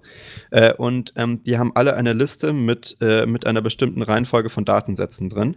Äh, und äh, die Blockchain ist, ist als Technologie, jetzt ganz abstrakt gesagt, äh, dafür verantwortlich, halt diese Liste zu synchronisieren und sorgt dafür, dass alle Rechner zusammen äh, über diese Liste übereinstimmen. Also es wird da so eine Art Konsens gebildet äh, und der wird halt mit Rechenpower und Kryptographie ähm, möglich gemacht. Äh, und am Ende haben halt äh, alle Rechner, die sich an diesem Netzwerk beteiligen, eine, eine synchrone Liste von und, und können sich über die Reihenfolge von, von Transaktionen oder anderen Sachen äh, einig werden und wissen alle äh, über denselben Status sozusagen Bescheid. Und man kann es halt nicht manipulieren wie bei anderen verteilten Systemen weil du zur Manipulation von einer Blockchain-Liste im Endeffekt alle anderen äh, Blöcke, die davor schon in dieser Blockchain, also das heißt ja Blockchain, hm. Blockkette, ähm, auf, aufdröseln müsstest und das wird halt kryptografisch immer schwieriger, weil du, weil du jeden Block äh, nochmal x-mal beweist, sozusagen mit dem nächsten Block, weil die alle aufeinander also aufbauen. Ich, ich breche das nochmal ganz kurz in, in, in, wie ich hoffe, einfachere Wörter runter. ähm, das ja, ich versuch's. Ähm, was Max eben meinte mit dem, dass, dass du Daten innerhalb oder Transaktionen oder, oder Rechensätze in einer Blockchain, in dieser Blockkette nicht manipulieren kannst oder nur schwer manipulieren kannst, ist eben, weil jeder Teil der Berechnung oder jeder Teil dieser Blockkette, der jetzt auf einem, wie Max gesagt hat, Node-Endpunkt oder in dem Fall dann ein einzelner Rechner ist, der, der enthält dann auch Informationen über, über, den, über den vorherigen Teil genau. dieser Datenkette oder manchmal auch je nach Krypto dann eben, das ist Wort, äh, je nach Krypto dann auch von dem nächsten dann bereits schon und ähm, das ist eben so, da hängt sehr sehr viel voneinander ab und deswegen lässt sich da eine Verschleierung oder eine Verfälschung der Daten sehr schwer ja. ähm, eben dann umsetzen, weil du dann wirklich sehr weit, also du kannst, du kannst nie ein, du, du kannst faktisch eine ganze Blockchain nicht, nicht manipulieren, sondern du kannst maximal einen Teil davon äh, manipulieren, das auch nur sehr schwer, weil und das auch nur genau, an mehrere hundert halt, von diesen Endpunkten ran müsstest. Genau, du müsstest halt irre viele von den Endnodes kontrollieren und äh, dann äh, in die alle sozusagen diese gefälschte äh, Blockchain bis zu dem Block, wo du sie fälschen musst, äh, reinbringen und damit den Rest überstimmen und davon überzeugen, dass eine Blockchain gerade die weitere ist. Und selbst ähm, da rennst, rennst, du dann schon das Problem, dass dann einfach der Punkt, also dieser Teil der Kette, jetzt stellst du dir die Mitte davon vor, ein mittlerer Teil, den du jetzt irgendwie manipuliert hast, dann merken aber die beiden äußeren Enden, dass dazwischen was nicht stimmt, weil die Daten nicht mehr so vorrechnenbar sind und vorhersehbar genau. sind, wie das der erste Teil der Deswegen Kette müsstest du erwartet. alle machen, sozusagen. Ja. Also alle bis zum Ende, von dort aus, wo du angefangen hast, die zu fälschen. Und das macht's halt ähm, es ist ein interessantes Konzept. Also Blockchain ist ja generell erstmal ein, ein, ein Konzept sozusagen in der Softwaretechnik, wie man, wie man äh, verteilte Systeme ähm, synchron hält äh, und, und Manipulierbarkeit nahezu ausschließen kann. Und das genau. ist tatsächlich äh, eine, eine, eine Novelle. Also das gab es davor äh, in der Form noch nicht. Äh, vor allem halt, man konnte natürlich schon früher verteilte Systeme mit, mit, mit Sachen, mit, mit, mit Daten bespielen, aber es war halt immer sehr, sehr schwer, ähm, fest äh, sicherzustellen, dass diese Daten nicht manipuliert waren.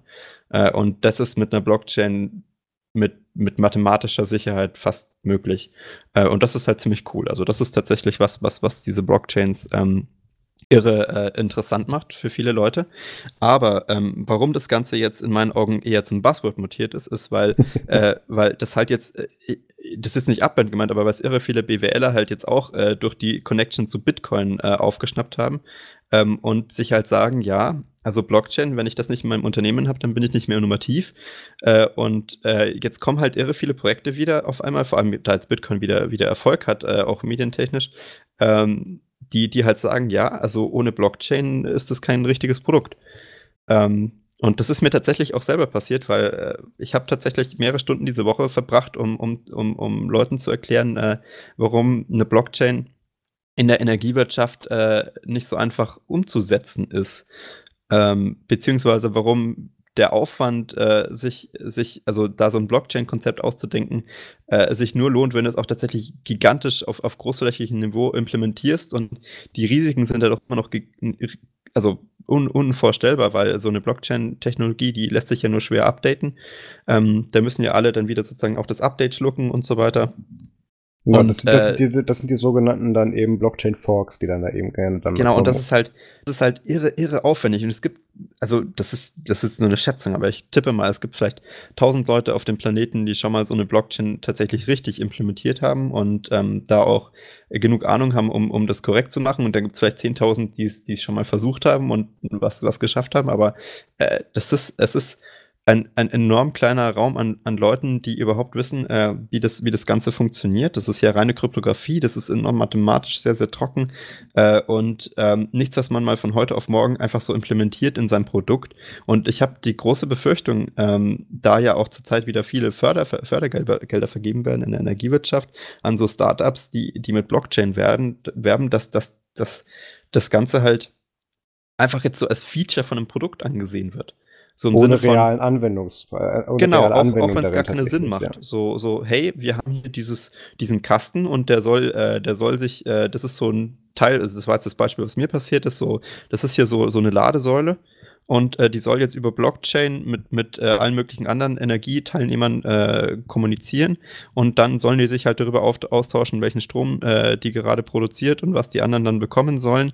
Ähm, aber das ist ja ein total stranger Anwendungsbereich, weil du müsstest ja sozusagen sicherstellen, dass die Daten, die diese Ladesäule da reinschiebt, äh, kein Fake sind. Und das ist ja bei einer Kryptowährung ganz anders gedacht, weil da kannst das du ja nachrechnen. Ein, ein ganz anderes Problem, was du ja. bei Blockchain auch hast, ist, ähm, wenn du immer davon abhängig bist, dass alle, alle Endpunkte und alle Teile deiner, deiner Kette, die du da hast, auch tatsächlich miteinander interagieren können und sich so mathematisch und rechnerisch eben dann beweisen lassen. Was machst du ja. denn, wenn dazwischen mal Endpunkte ausfallen?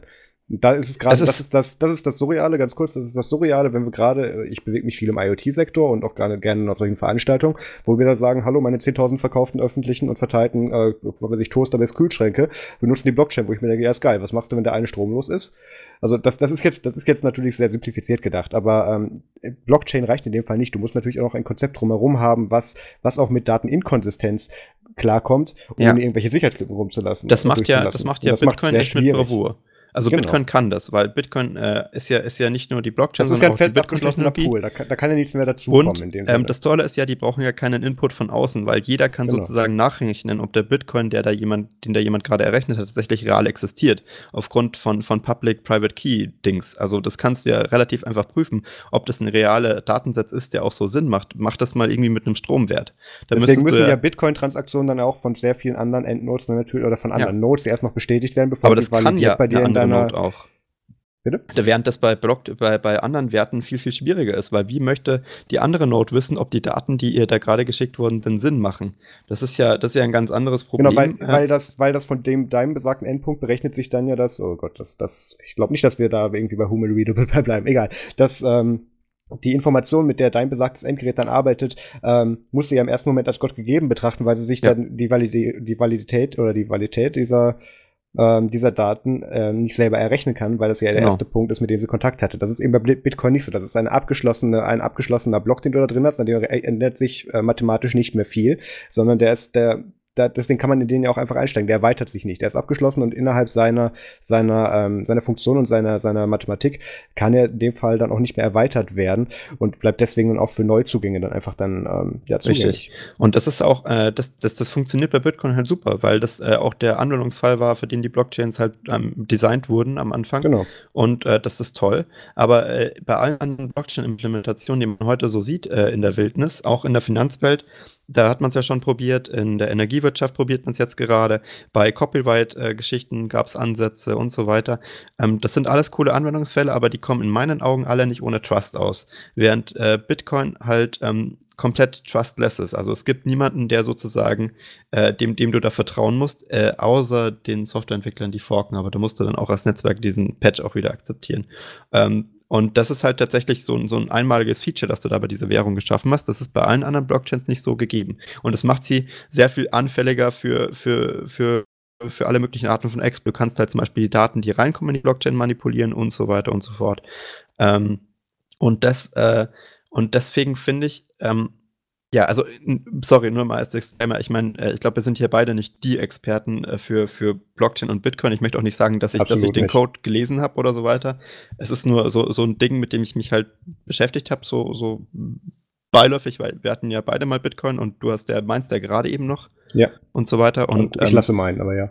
Ja, du, du lässt meinen, aber das ist halt, also ich meine, wir sind da jetzt schon relativ nah dran am Thema, aber sicher keine Experten. Also falls wir Fehler machen, gerne, gerne Feedback geben oder so. Vielleicht Absolut. sind wir totale, totale Idioten. Ähm, ich möchte jetzt nicht als Experte rüberkommen, aber ich denke, was man halt sieht, ist, dass Leute, die noch viel weniger Ahnung haben als wir, ähm, das jetzt echt versuchen, einfach so als, als, als Punkt, den man abhaken muss bei dem Produkt, in so ein Produkt einzubauen. Und vor allem in der IoT-Branche, wie du schon gesagt hast, ist es eine Krankheit äh, bei allen möglichen Sachen äh, wie Smart Grids, Smart Cities, ähm, E-Mobility. Äh, das sind nur vier Buzzwords im Endeffekt, wo man jetzt überall versucht, diese Blockchain reinzuschieben. Und ja. allein die Buzzwörter sind ja schon schlimm genug und dann tust du noch das Blockchain-Buzzword rein und dann kriegen wir irgendwann Cloud-Connected Blockchain Buzzword, Bingo, Security, Cyber, äh, Expansion, weiß nicht.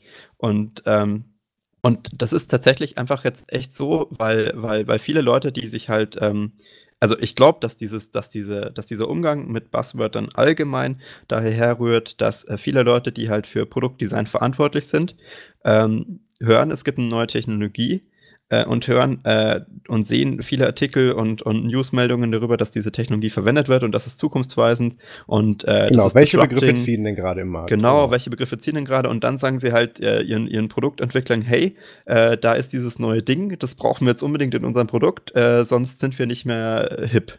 Und dann, dann müssen die da jetzt halt irgendwie sich was aus den Fingern saugen.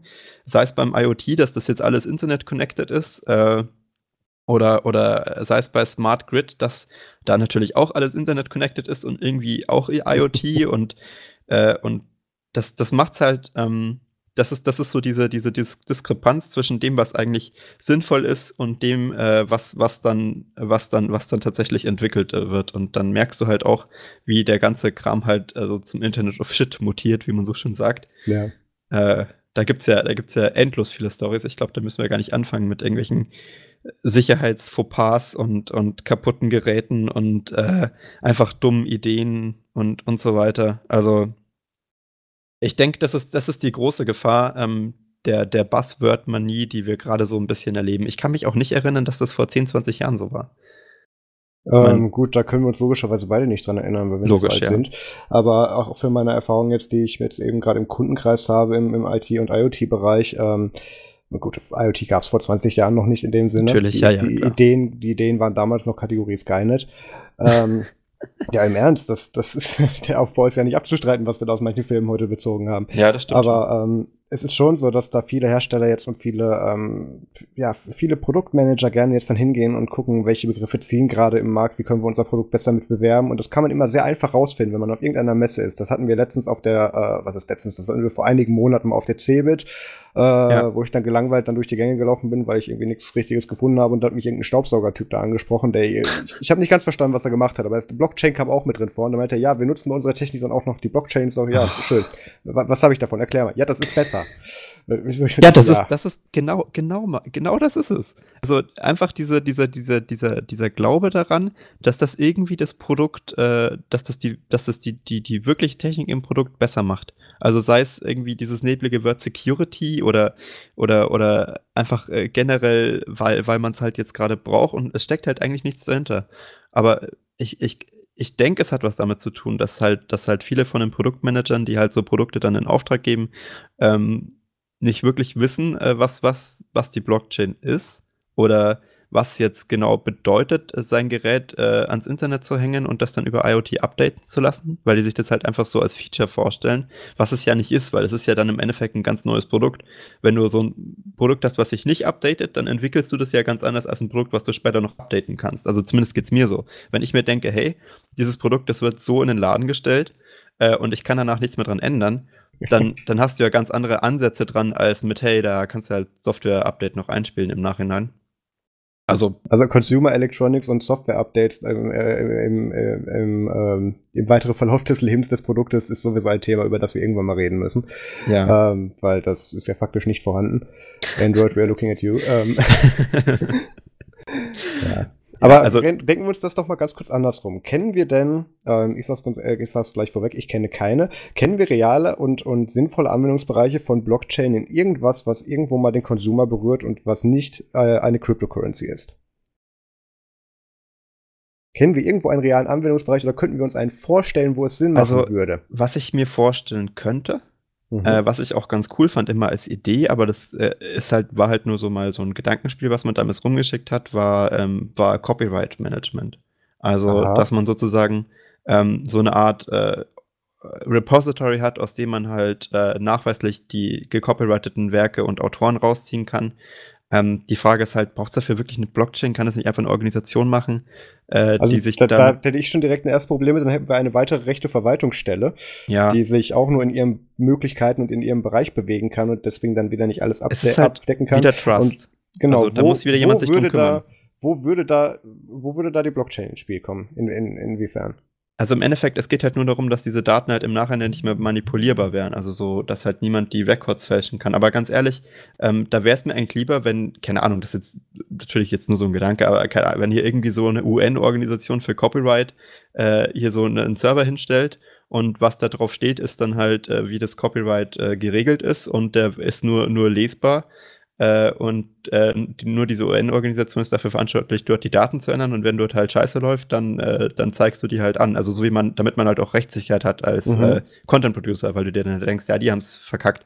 Das, aber, das löst aber immer noch nicht gedanklich das Grundproblem, dass ja bei Copyright-Verletzungen ja nie mit der Original-Source-Datei gearbeitet wird in, in, oder mit irgendeinem originalen Format, sondern eben, immer ja. mit einer Kopie davon und die muss sich dann ja nicht mehr, wie auch immer das jetzt weiter dann gespinnt wird, der Gedanke, per Blockchain validieren und abspielen lassen, sondern ja, ist dann ja wieder ein, ein, eigenes Ding in sich. Da also, würden wir nur entgegenwirken, wenn wir weiter DRM-Maßnahmen pushen würden, die sagen, wir nehmen jetzt nur noch Blockchain-beweisbares Material, was wir abspielen und wiedergeben würden. Das, das ist ja dann das auch nicht daran, der Sinn der Daran Sache. wollen wir ja nicht unbedingt. Eben, das ist ja eigentlich absolut nicht, was wir wollen. Apropos DRM, DRM, ähm, es gibt äh, von der EFF so ein, keine Ahnung, also ich glaube 30 Minuten lang Artikel oder so zum, zum Lesen über äh, so, so ein Nachgesang auf diese ganze Geschichte, die da passiert ist. Ähm, ich fand den sehr gut. Äh, können wir vielleicht auch mal verlinken, ich suche ihn dann mal raus. Ähm, vielleicht war, war sehr kurz, um welche Geschichte es ging. Äh, diese, diese W3C-Abstimmung über Ach, DRM ja, ja, im Browser. Äh, mhm. die ist ja, es war ja ein sehr leidiges Thema und äh, ich finde, die haben es echt ganz gut zusammengefasst, weil man hat sich ja gedacht, uh, jetzt äh, quitten sie die W3C, was soll das denn jetzt, wie sollen sie denn da noch was verändern?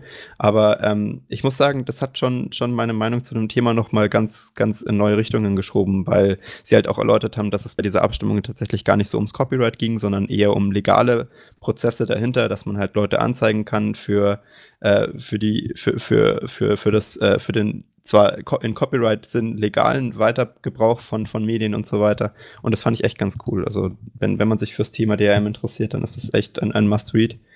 Ähm, aber nichtsdestotrotz, du hast absolut recht. Ja, wenn man das mit dem Copyright über eine Blockchain lösen würde, dann hast du halt auch wieder so eine DRM-Scheiße, die sich da anbahnt. Und, genau, also ähm, man, man kann ja, das ist ja das, das Grundproblem von Copyright, ähm, wenn wir alle nur aus irgendwelchen technischen Gründen nur mit original und verifizierbaren und validierbaren äh, Medien arbeiten könnten, dann könnte man diesen Weg natürlich auch kontrollieren. Aber das Problem bei Copyright ist ja natürlich, aber Copyright-Verletzung ist ja immer, dass, dass du, ähm, du, du kriegst dann irgendwo den Direkt-Download-Link von iTunes oder was auch immer. Du kriegst dann irgendein russischer Server mit einer MP3-Änderung, als wenn wir jetzt das Beispiel Audio nehmen. Ja. Und die ist dann natürlich mit Metadateien, äh, im besten Fall greifen sie dich nicht an, zugespeckt und ähm, ist dann natürlich darauf, ist ja eine völlig andere Datei und lässt sich nicht verifizieren. Also solange wir kein System haben, was, was uns darauf beschränkt oder dazu, das erzwingt, dass wir nur mit solchen validierbaren Formaten arbeiten können, können wir den Markt auch daran nicht kontrollieren. Richtig. Und, und das ist bei DRM und da wollten wir ja nicht hin. Das ist das Problem von jeder Blockchain-Implementierung, äh, die äh, die man eigentlich außerhalb von der Cryptocurrency macht, weil du immer irgendwo jemanden hast, der das, der das Ding verwalten muss. Oder du musst den Zugang der Geräte zu der Blockchain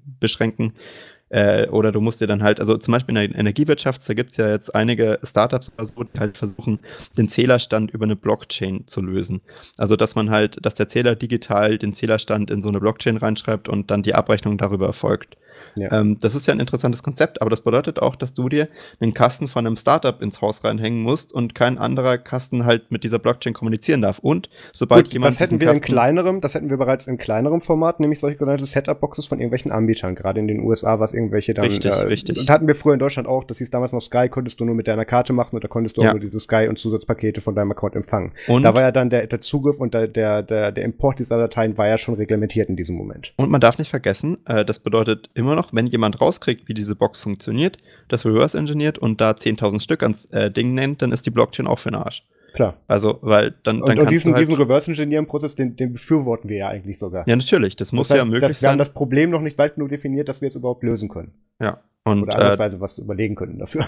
Also wie gesagt, ich glaube, du hast schon recht. Es gibt zurzeit eigentlich äh, keine, keine weltweit anwend großflächig einsetzbare Technologie für Blockchain außerhalb von Cryptocurrencies, die irgendwie äh, wirklich was bringen würde im Vergleich zu dem, was wir haben. Mhm. Und das ist, das ist eigentlich auch echt das Problem. Also äh, total interessant eigentlich. Äh, ich meine, wo ich es mir vorstellen könnte, ist in dem Bereich, äh, wo, wo irre viele Unternehmen auf einem Platz miteinander zusammenarbeiten müssen, aber da musst du auch wieder sicherstellen, dass nur die Unternehmen, die da sich beteiligen, auch Zugang haben zu dieser Blockchain. Was ja bei, bei der Finanzwelt zum Beispiel interessant wäre, also dass man Transaktionen ja, Stockmarket, solche Sachen. Da könnte genau. ich mir das, aber da, da gibt es bereits Implementationen. Nicht ja, also mit der Blockchain, aber bereits in Ansatzweise sicher. Gut, der Markt crasht auch alle drei Jahre, aber ist egal. Ähm, da gibt es bereits solche Ansätze, ja. Aber das ist dann die Frage, ist dann die Blockchain ähm, als, als fest definierbarer Datensatz oder Umgebungssatz, in dem man sich mit Daten bewegen kann, für so einen bewegten Markt überhaupt dann das Richtige? Oder versucht er ein Problem zu lösen, was wir in dem Fall eigentlich noch gar nicht haben? Ich glaube, im Endeffekt ähm, ist es vielleicht äh, nachvollziehbarer ähm, für, für, für die meisten Großbanken, weil die müssen sich ja alle gegenseitig vertrauen eh schon. Äh, ja. Und ähm, das ist wahrscheinlich einfacher für die Banken, dort ein zentrales Repository zu haben, so von dem sie für die für, für alle lesbar die Daten drinstehen, um halt die Kommunikation untereinander zu vereinfachen. Aber ich denke, ja, da hätte dann, man sich auch einfach ein gutes Protokoll ausdenken können. Dann werden aber die Sicherheitsresearcher dann natürlich wieder zurecht aufschreien mit. Wir haben, ja. jetzt ein, wir haben jetzt ein Point of Failure, ein Single Point of Failure, genau. an, an dem man dann die ganze Welt das würde passieren, das, das gesamte weltweite Bankensystem, was sich daran beteiligt, ja, ungeil. Ähm, von Haufen schmeißen könnte. Das ist natürlich auch nicht ja. Sinn der Sache. Das, da also, würde die Blockchain das Ding nicht sicherer machen. Das heißt, wir können sie nur in Teilbereichen einsetzen, also aber nicht so für das große Ganze. Dezentralität und Blockchain, das hat ja auch nur funktioniert, weil dieser ganze Blockchain-Code bei Bitcoin zumindest halt auch Open Source ist und äh, ja. da genug Geld drin steckt, als dass es den Leuten wichtig war, dass da keine Bugs mehr drin sind. Also, weil man hat ja gesehen bei Ethereum oder so, mhm, ist ja auch eine Blockchain-Implementation, da, da ist es ja äh, passiert, da waren Bugs drin und dann ist da halt enorm viel Kram passiert. Also da sind Millionen von, von Dollars ab, abhanden gekommen, mussten gesperrt werden und ganz traumatische Geschichten. Ähm, war das nicht ähm, die Story, da habe ich, das habe ich glaube ich letzte Woche in Net Linux gehört, schöne Grüße an Joe, ähm, der hat, äh, glaube ich, erzählt von, ich weiß nicht, ob es äh, auf, auf, ich glaube, es war, es war Litecoin, ich bin mir nicht mehr sicher, wo auf jeden Fall ein Bug in der Implementierung war, der, der, mhm. ähm, der API dahinter und dann sind irgendwo, ist dann irgendwo dann ein Wallet oder ein Zugangspunkt für ein Wallet, der irgendwie, ich glaube, zwei Millionen Dollar drin hatte oder sowas, ähm, dann verloren gegangen und konnte nicht wiederhergestellt werden oder konnte noch wiederhergestellt werden, aber als dann der Techniker, der da dran saß und versucht hat, seinen Bug zu fixen, in Panik geraten ist, hat er dann im Prinzip diese gesamten zwei, zwei Millionen Dollar oder was das da war, da verbrannt damit, mit seinem Schritt. Ich glaube, sowas war das. Ja, also ich glaube, das ist schon häufiger passiert. Also Ethereum hatte, mal, hatte, zweimal schon diese Geschichte. Mhm. Ähm, Bitcoin ist tatsächlich mittlerweile verschont geblieben von so krassen Bugs. Also ähm, das, was da als einzig, das, was wirklich Bitcoin mal gekillt hat, ist ja als, ähm, als dieser Hoster, ähm, Mac, Mac, MacCoin, wie ist das? Ja, ja, genau, als, als äh, der Verwalter dieser Wallet ja, aber das war ja klar. mal gesagt hat, da ist halt mal ein Cloud-Provider gehackt worden, der, der so Bitcoin-Cloud-Wallets angeboten hat, weil die Leute genau, aber das, deswegen das macht man das, genau, deswegen sollte man das eigentlich selber machen. Ja. Das, das haben wir aktuell. Wenn du nicht möchtest, dass deine, und ich, ich ziehe mir kurz den Aluhut auf, dass jetzt deine lokale Sparkasse dein Geld verzockt, dann tust du das nicht bei der Sparkasse anlegen, sondern unter deiner Matratze. Das ist das gleiche Prinzip ja, wie genau. bei Bitcoin. So, so, ungefähr. In dem Fall. Nur halt, dass nicht, es halt nicht, äh, die, nicht, die, Sparkassen waren. Ja, ja, nein, das war jetzt natürlich war nur ein Beispiel. Einer. Ich bin bei der Sparkasse, ja. ich bin aktuell sehr happy bei denen, aber da kriegen wir auch wieder böse E-Mails für. Ähm, was ich aber sagen wollte ist, ähm, wenn du, wenn du ähm, sicher sein möchtest, dass deine, dein Cryptocurrency in dem Fall bei dem Beispiel dann auch wirklich sicher ist und nur von dir verwaltet wird, dann gibst du, dann gibst du die Verwaltung deiner Finanzen nicht in, nicht in Hand nicht. eines, eines Sammelproviders dafür der, ja. das, der vielleicht die Einrichtung ein bisschen leichter gemacht hat. Und vor allem, du kannst ja niemanden anzeigen dafür, wenn es mal weg ist. Bei einer Bank äh, kannst du ja noch, hast du ja eine, so eine Trust-Relationship. Also wenn dein Geld weg ist, dann sind die daran schuld und dann holen die das wieder. Aber wenn deine Cryptocurrency so weg ungefähr, ist, wie ja. willst du dir den wiederholen? Das ist ja technisch nicht möglich. Genau, das Ding ist dann ähm, nämlich faktisch aus der Bitcoin, aus der Blockchain raus. Und das ist ja genau. das, weswegen wir heute auch nicht mehr den Originalen, ich weiß nicht mehr die gesamte Summe oder den gesamten äh, Satz, der da mal äh, mit Faktor irgendwas drin war in der, in der Bitcoin-Blockchain, deswegen wir nicht mehr Zugriff auf den ganzen haben, weil natürlich zwischenzeitlich auch da drin was verloren gegangen ist. Aber deswegen haben wir da dann auch nicht so was in Richtung Inflation. Wir haben ein anderes Inflationssystem da drin, wohlgemerkt, aber nicht den klassischen Infla äh, das klassische Inflationssystem, wo man sagen kann, ja, jetzt ist das weg, jetzt drucken wir das einfach nach oder schieben das einfach wieder rein. Nein, ja, du kannst nur mit ja den Werten arbeiten, ja. die damals, wie sie definiert wurden, dann auch noch da drin sind und, und nicht mehr und nicht weniger da drin.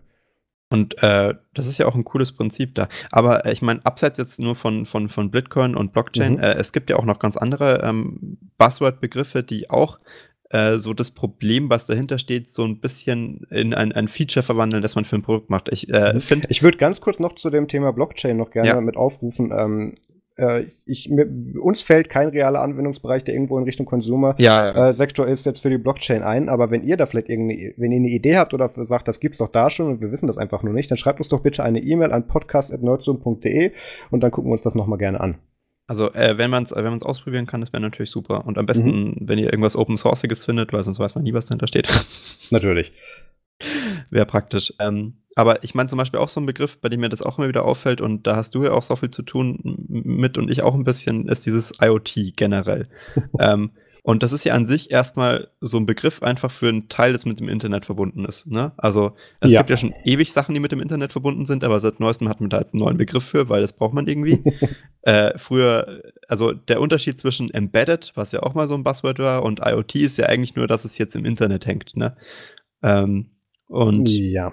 Also so, so generell, so als, als grobe Markt, Marktabgrenzung. Also wenn du ein Embedded-Gerät kaufst, dann gehst du davon aus, dass es halt so ein Mini-Prozessor-Dings ist, was halt, äh, was halt eine Sache besonders macht. Und, äh, und wenn es ein IoT-Gerät ist, dann ist es ein Embedded-Prozessor, der am Internet hängt. Ähm, und ich glaube, was man, was man bei IoT auch feststellen kann, ich meine, das ist ja jetzt nicht ein reines äh, Buzzword, es ist ja auch einfach ein Fachbegriff für, äh, für Geräte, mit denen der User nicht umgeht wie, wie, wie äh, wie man normalerweise halt mit, mit Internet verbundenen Geräten umgeht, also sowas wie einem Computer oder einem Handy, äh, sondern die halt als Appliance allein gedacht sind. Also die nicht irgendwie. Ähm, was, was, ist, was ist denn die genaue Abgrenzung beim IoT? Ich bin mir nicht ganz sicher, wie man das formulieren kann. Ich bin mir auch gerade nicht ganz sicher, wo du damit hin wolltest, ehrlich gesagt. Ich, ich, ich, will, ich, will, ich will darauf hinaus, dass im Endeffekt ähm, also diese Internet-Connectedness äh, jetzt ein Feature ist für alle möglichen Arten von Produkten, die es auch überhaupt nicht brauchen. Also man hat das ja, ähm, man hat ja angefangen mit Videokameras, weil man sich mhm. halt gedacht hat, ja, ähm, lass uns doch mal diese Kamera nehmen und die ins Internet hängen, weil dann müssen die Leute nicht sich einen eigenen Server hinstellen und dort die Kameras äh, äh, aufzeichnen, sondern wir schicken das halt alles in die noch so ein Buzzword Cloud. ähm, und äh, dann macht das alles der Cloud-Provider für sie. Mhm. Und das ist natürlich, äh, bei Videokameras kann man natürlich sehen, dass das auch ziemlich schief gegangen ist bei manchen Anwendern. Da ist dann halt wieder Daten weggekommen und man konnte von außen noch zugreifen oder so ein Kram. Das passiert ja auch andauernd noch. Aber das war ja noch irgendwo sinnvoll. Und dann ist das Ganze halt irgendwie so derailed. Und, und jetzt sind wir halt irgendwie in der Lage, wo man alles mögliche Kinderspielzeug kaufen kann mit Internet drin, obwohl es überhaupt keinen Sinn macht. Äh, das wird dann auch meistens zwei Monate später dann in Deutschland verboten. Genau, also Sexspielzeug mit Internet, ähm, äh, Kinderspielzeug angeschaut. Äh, Wer mag keine. Statistiken? Also, naja. wir müssen es ja nicht verstehen, aber wir können ja verstehen, dass es das gibt. Ich meine, es macht Sinn, in, in solche Geräte Computer einzubauen. Also zu sagen, hey, wenn ich eine Statistik möchte darüber, was ich jetzt mit meinem Sexspielzeug gemacht habe, dann, dann gut. Aber warum muss das im Internet landen? Ja, vielleicht gibt es da ein geschertes Bonusprogramm oder so, keine Ahnung.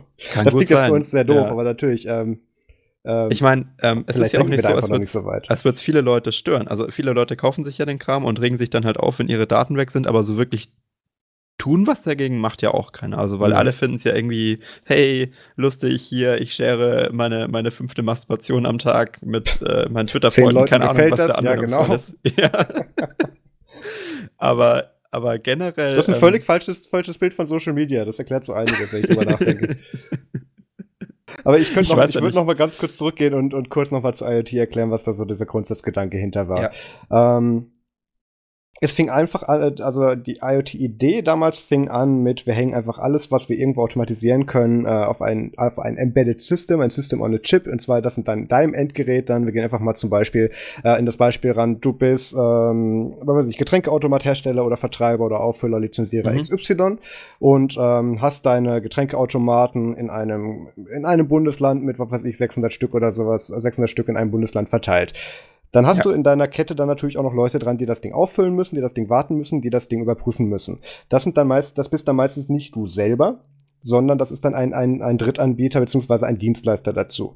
Und ja. für den ist dann in dem Fall dann in seiner, in seiner, äh, in, ja, in seiner Tätigkeitskette ist es dann interessant, wenn das Ding mit IoT betrieben wird und das ist äh, mit IoT betrieben wird. Das, äh, da krieg ich schon Gänsehaut bei. Aber ja, ähm, da ist es so, Du kannst dann zum Beispiel als, als äh, Dienstleister kannst du dann bei deinem Getränkeautomat gucken, weil das Ding ja ans Internet verbunden ist und an einem System hängt, ähm, dass du, äh, wo du dann Statistiken abrufen kannst, wo du gucken kannst, wie viel, was weiß ich, Getränk XY äh, gesüßtes Getränk, was Farbe braun hat, äh, wird jetzt gerade in der Uni so und so täglich so und so oft gekauft. Wie oft müssten wir denn da kalkulieren, dass wir dann unseren Einkäufer hinschicken, damit ja. der das Zeugs auf, äh, damit der das Zeugs dann wieder kauft und dann der andere Dienstleister herkommt und das Ding auffüllt. Also es geht darum, dass du diese ganzen unnötigen Schritte dazwischen, wie ich schicke jede Woche meinen Mechaniker dahin und wenn ich Pech hatte, waren da Ferien und ähm, da hat gerade dann keiner Getränke gekauft oder das Ding ist fast immer noch voll oder mhm. wann muss der Geldsack da drin geleert werden, solche Sachen, dass du das alles timen kannst und unnötige Vorgänge aus dieser Prozesskette rausnehmen kannst. Das kann man heute alles automatisieren. Ja. Das ist das klassische Beispiel, wie du dann eben mit IoT deinen Vorgang und dein, dein, dein Produkt in dem Fall dann optimieren kannst. Das kann ich auch echt alles nachvollziehen und ich glaube auch, ja, klar, dass, das, in, in dem Beispiel das so Sinn macht. Noch, ja. Also das macht ja auch in dem Fall Sinn. Aber wenn ich jetzt ähm, mir vorstelle, wie das heute aussehen würde, wenn ich jetzt so Getränkemark herstelle bin, dann reicht es ja meistens nicht mehr, wenn ich jetzt, also nur jetzt mal äh, als Detail sage, hey, äh, ich habe in meinem Automaten jetzt von mir aus irgendwie so ein Raspberry Pi drin, ist ja wurscht. Äh, und der, der macht so äh, Put-Requests auf irgendeinen so Server und äh, stellt seine Daten da halt rein, so dass die nur die Anbieter abrufen können. Weil das an sich ist ja nicht mal gefährlich oder so, weil du hast nur ausgehende Verbindungen. Da, da sind wir ja bei unkritischen Daten noch bis dahin. Das ist absolut unkritisch. Äh, das ist, das, du hast eine verschlüsselte Webseite, du hast dann halt irgendwie einen Key oder sowas, mit der man sich auf der Webseite anmeldet, um, um Sachen reinzustellen. Nicht mal, dass man da was ändern kann. Das lässt sich relativ sicher und auch einfach implementieren. Da musst du nicht mal viel Software-Updates oder für machen im, im Nachhinein. Der, der, haut einfach alle Daten, die er hat, da so äh, formatiert rein und alle sind happy und das, da kann ja auch relativ wenig passieren, weil alles, was das Ding macht, ist Daten sharen. Aber wenn ich heute so einen Getränkeautomat äh, kaufen würde oder sowas, dann hat er ja wahrscheinlich äh, extra viele, äh, extra viele extra Features, wie zum Beispiel, dass du dann ähm, dort äh, Werbung schalten kannst auf dem Gerät oder sowas. Das heißt, das Ding hat schon mal einen Dateneingang wieder äh, und dann kannst du dort natürlich auch noch ähm, so, so, so, äh, genau, dann dynamisch den Preis anpassen von den Getränken oder so Kram.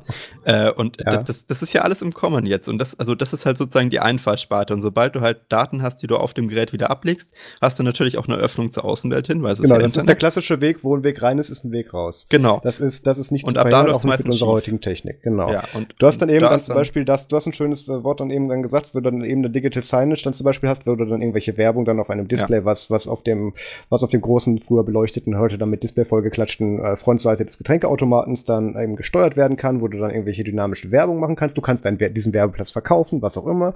Der wird dann als Control Panel für den, für den Techniker sein, wo er dann darüber was steuert, wenn er dann gerade mal da ist und was machen ja. muss. Aber da kommen wir dann auch zu solchen Themen mit, das Ding muss ja gesteuert werden. Und ja. da gibt's dann natürlich auch, und das machen natürlich auch, auch die meisten Hersteller, du kannst von der Ferne aus dann da drin Updates einspielen, damit du Richtig. dann eben nicht den Hersteller zu deinen 600 äh, Getränkeautomaten im Bundesland XY schicken musst, ähm, damit er das dort alles einzeln macht, sondern der muss dann nur noch zu den Kisten, die aus irgendeinem Grund nicht mehr reagieren und man weiß, die sind tot, da kann jetzt mal Techniker hin. Alles weitere können wir fernadministrieren. Und mhm. da kommen wir aber bereits in eine sicherheitsrelevante Position, weil ähm, natürlich, Max hat gesagt, also äh, dynamisch Preise anpassen bei Getränkeautomaten ist jetzt nicht gerade der Marktstandard, aber das, das könnte man theoretisch machen.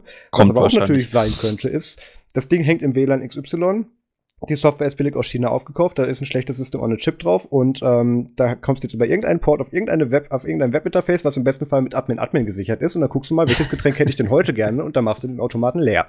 Wenn du richtig genau. gut bist, gehst du noch an den Wechselgeldautomaten dran und sagst, bitte einmal ausleeren und dann hast du halt dein Problem mit diesen, mit dieser, mit diesen Daten. Ja, in, und dann, und dann äh, ist dann am besten auch noch irgendwie der Schlüssel drauf, mit dem man sich über Fernzugriff drauf anwählen kann und dann genau, kannst da du alle mal, wer Automaten bei uns noch alles mit. Genau. Genau, dann hast du alle 600 Automaten und kannst dann dort äh, äh, Bestellungen aufgeben oder was weiß ich. Also es, es, äh, das Schlimme am Internet of Things ist ja auch, ähm, dass man enorm viele Geräte hat mit dem absolut selben Softwarestandard, die man parallel sozusagen äh, nutzen kann. Zum Beispiel zum Das ist nicht unbedingt schlimm, aber der, aber der Softwarestandard an sich ist scheiße. Das ist das Problem. Genau. Dass und, über einen Standard kommunizieren, ist schon mal, ist schon mal ein Fortschritt, weil gerade in dem Bereich haben wir halt 700 Stück davon gefühlt. Ja, also das ist, das ist ja, das ist ja auch äh, sinnvoll. Ich meine, über das Internetprotokoll zu, zu kommunizieren ist halt äh, auch, auch besser abgesichert. Also wenn du SSL oder SSH verwendest, das ist ja auch tatsächlich ein besserer Stand der Technik, als viele Automaten davor hatten, weil man hat das ja auch schon davor versucht, so Kommunikation nach außen hin, aber das war halt dann meistens un unverschlüsselt, wie man es halt in der Industrie so gerne macht, ähm, mhm. weil Verschlüsselung halt auch enorm viele Probleme bringt. Bei, bei gesicherten Ablaufprozessen darf das nicht alles verschlüsselt sein, da gibt es ja auch Standards für und wenn es da verschlüsselt wäre, gäbe es da enorm viele Probleme und deswegen deswegen macht man das in der Industrie ganz ungern. Ähm, aber ähm, das hat halt Sinn gemacht, sozusagen, wenn du Daten außerhalb des lokalen Netzwerkes mal irgendwie brauchst, wie zum Beispiel diese Statistiken über den Verbrauch, dann muss es halt alles verschlüsselt sein. Und deswegen macht es ja auch mehr Sinn, dass man sich da auf sowas wie IP-Protokolle IP stützt und die dann schön so nochmal über TCP, TLS nochmal verschlüsselt und so Kram. Und das hat ja auch alles Sinn gemacht. Aber ich glaube, das ist ja, das ist ja auch das ist ja auch der Nicht-Buzzword-Teil vom IoT. Also zu sagen, wir verbinden äh, Dinge in einer, in einer mitteilenswerten Funktion mit dem Internet, als dass die Daten nach außen abgeben, die halt am besten nicht irgendwo im Internet landen, sondern auf einem, auf Server, wo sie bleiben und wo dann halt dann der, der Hersteller die verwenden kann, um halt Prozesse damit äh, anzuregen oder zu optimisieren. Ähm, und das ist ja auch an sich äh, bei dem einzelnen Auto, bei, bei, bei den 600 Getränkeautomaten nicht gefährlich, aber ich verstehe nicht ganz, wie das dann so eskaliert ist, dass auf einmal alle wieder das als Feature gesehen haben von einem Produkt, wo es ihnen überhaupt nichts bringt. Also mir scheint da irgendwie der Schritt übersprungen worden zu sein, eine, eine Nützlichkeitsanalyse zu machen für, für mhm. das. Das hat man ja bei Blockchain genauso. Da denken die Leute, hey, ähm, das ist so ein Ding, das brauche ich jetzt, dann wird alles besser. Und äh, bei IoT sagen sie dann auch, hey, IoT, dann kann ich meine Prozesse optimisieren, auch wenn das überhaupt nicht bewiesen ist. Also da prüft niemand nach, hey, wenn ich jetzt das Ding mit dem Internet verbinde, ist es dann wirklich effizienter oder habe ich, handle ich mir da mehr Kosten ein, weil ich dann auf einmal ähm, Softwareentwickler beschäftigen muss, äh, die ich davor nicht gebraucht habe und weil dann Sicherheitslücken auftauchen, die ich super schnell fixen muss und weil ich dann einmal gehackt werde und das kostet mich ja auch 1000 Euro. Ja. Ähm, oh, und irgendwie ähm, jetzt hat es hier gerade geklingelt. Mach du mal eben weiter, ich bin sofort wieder da. und irgendwie äh, scheint es halt so ein bisschen ähm, so ein bisschen ein, ein, ein Fremder zu sein. Also dieser, dieser, dieser, dieser Schritt von, hey, wir brauchen jetzt ein Produkt, zu, ähm, hey, äh, wir bauen dieses, äh, dieses Feature ein ins Produkt, ohne getestet zu haben, ob das, äh, ob das für unser Produkt jetzt wirklich Sinn macht. Und ich glaube, dass das tatsächlich, äh, dass das tatsächlich das eigentliche Problem ist von Buzzwörtern. Äh, generell, weil du hast halt diese Wörter, die alle irgendwie toll finden und nur relativ wenige Leute äh, in, in, der Technik halt verstehen, was dahinter steckt. Aber ähm, viele Leute, die die Produkte managen, sagen dann halt, das muss da jetzt drin sein, weil das macht unser Produkt besser. Und äh, deswegen sind Buzzwords nicht nur einfach lustig, äh, sondern auch teilweise echt äh, problematisch.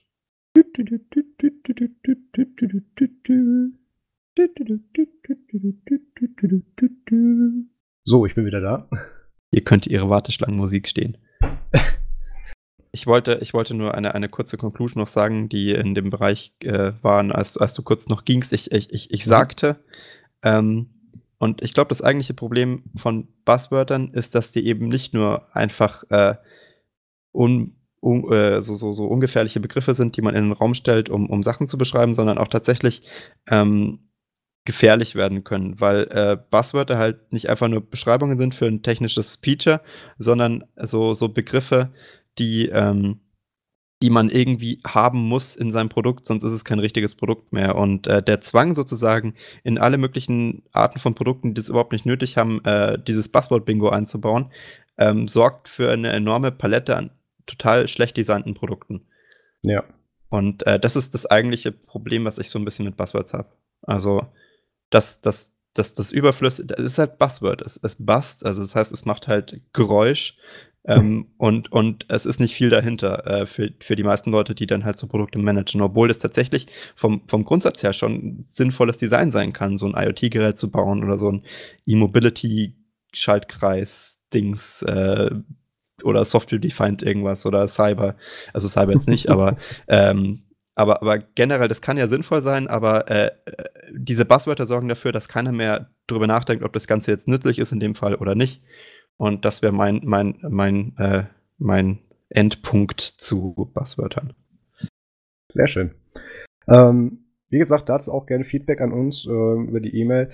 Sagen wir nachher auch noch ein paar Mal. Ähm, ich denke, da kann man bestimmt auch noch einiges anderes rausziehen. Da werden wir uns Absolut, bestimmt noch mal ja. mit beschäftigen. Ähm, wir kriegen voll auf den Deckel. Wir haben irgendein Passwort beleidigt, das jemand voll mag. Eins. Smart Grid, naja. das, ist, das, das ist echt ja. ein Favorite von vielen.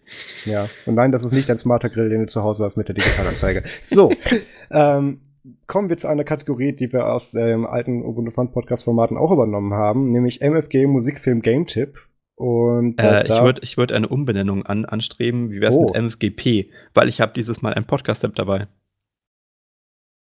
Nicht unbedingt, es war ein Scherz, wir lassen so, es ist so. Ja, ich habe schon wirklich drüber nachgedacht. Nee, aber das, ja. dann, dann, gibt ja das ganze MFG keinen Sinn mehr. Okay, aber das, deswegen darf Max jetzt anfangen. So. Ja, ähm, ähm, äh, also im Vergleich zu Marius habe ich ja tatsächlich noch Zeit, äh, Spiele zu spielen. Vor allem dann, wenn ich halt äh, todmüde von der Uni nach Hause talke und äh, nicht äh, in, nicht, nicht in der Lage bin, Artikel zu schreiben, mache ich lieber unproduktive Sachen. Äh, wie zum Beispiel, ähm, das habe ich nicht am Black Friday gemacht, deswegen zählt es nicht, mir ein paar Indie-Games Indie zu kaufen. Da gab es nämlich echt äh, gute Deals in der Woche vor Black Friday. Ähm, und äh, ich habe mir unter anderem Polybridge geholt. Das habe ich, das hab das ich tatsächlich auch. auch. geholt, aber ja. nur weil ich damit den LSI-Snap getestet habe für Solo. ja. Ach, der Marius. Erklär mal äh, kurz, was das ist.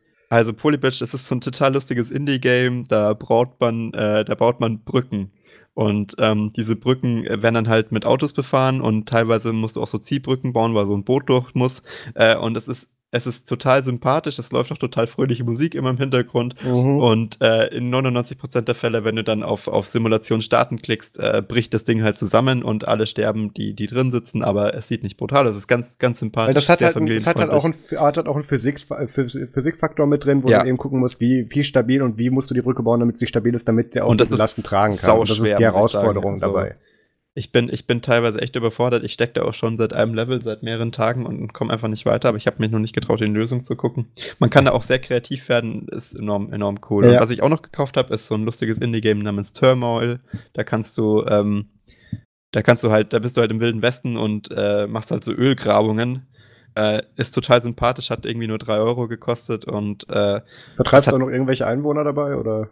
Nee, nee, also es ist, äh, das, das haben sie gar nicht erwähnt oder so. Du gehst halt auf so, du kaufst dir so ein Stück Land und fängst dann halt dort an, so zu bohren mit so einem Bohrturm und dann hast du so Pferdewägen, die das an die Seiten bringen, um es zu verkaufen und du musst so ein bisschen auf den Ölpreis gucken und so. Es das ist so ein bisschen sehr amerikanisch, das Spiel. Super American. Also es ist so, so vom Rags to Riches, äh, bau deine eigene Ölfirma auf Ding.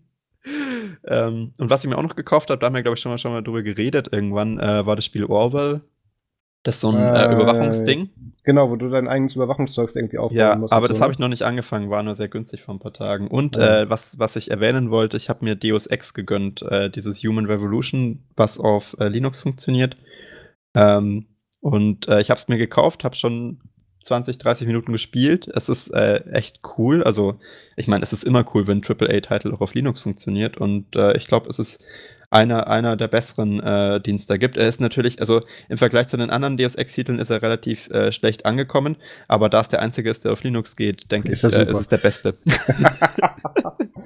Ja, Gaming on Linux, Living the Dream. Und äh, dann, äh, außerhalb von Gaming, äh, wollte ich noch, äh, weil mir aufgefallen ist, dass der Markus den auch nicht kannte, den Podcast äh, Zeitsprung empfehlen. Äh, weil da habe ich irgendwie alle Folgen gehört in den letzten Tagen, immer so beim Pendeln und ähm, total, zwei total sympathische Leute, die, die so Geschichten aus der Geschichte erzählen, ähm, auf Deutsch. Jetzt mhm. erwartet und das ist, äh, also ganz ehrlich, man muss einfach reingehört haben. Es ist, es ist ein ganz eigenes Feeling. Die sind, äh, ich, ich kann es auch nur auf 1,25 Geschwindigkeit hören, weil die mir sonst so langsam reden.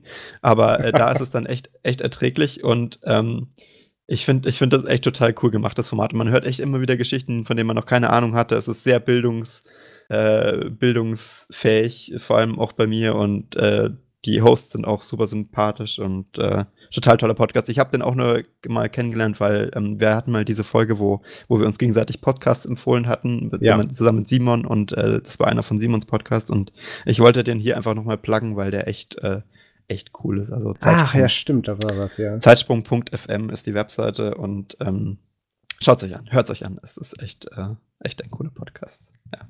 Und was hast du denn so an, an Musik, Film, Game-Tipps, Marius? Ähm, sehr wenig Games, dafür sehr viele Serien. Ähm, die schon sehr viele wiederholt. Ich, ich, sage wie immer zu meiner Verteidigung zwischen der letzten Aufnahme, also der letzten gute Fun-Aufnahme und, und die, die jetzt der ersten Nerbsum-Aufnahme, äh, ist ein bisschen Zeit vergangen und ich, ich gucke sehr viele Serien einfach auf dem zweiten Monitor während der Arbeit oder sowas da, wenn ich irgendwie nur irgendwie Logs überprüfen muss den ganzen Tag, keine Ahnung.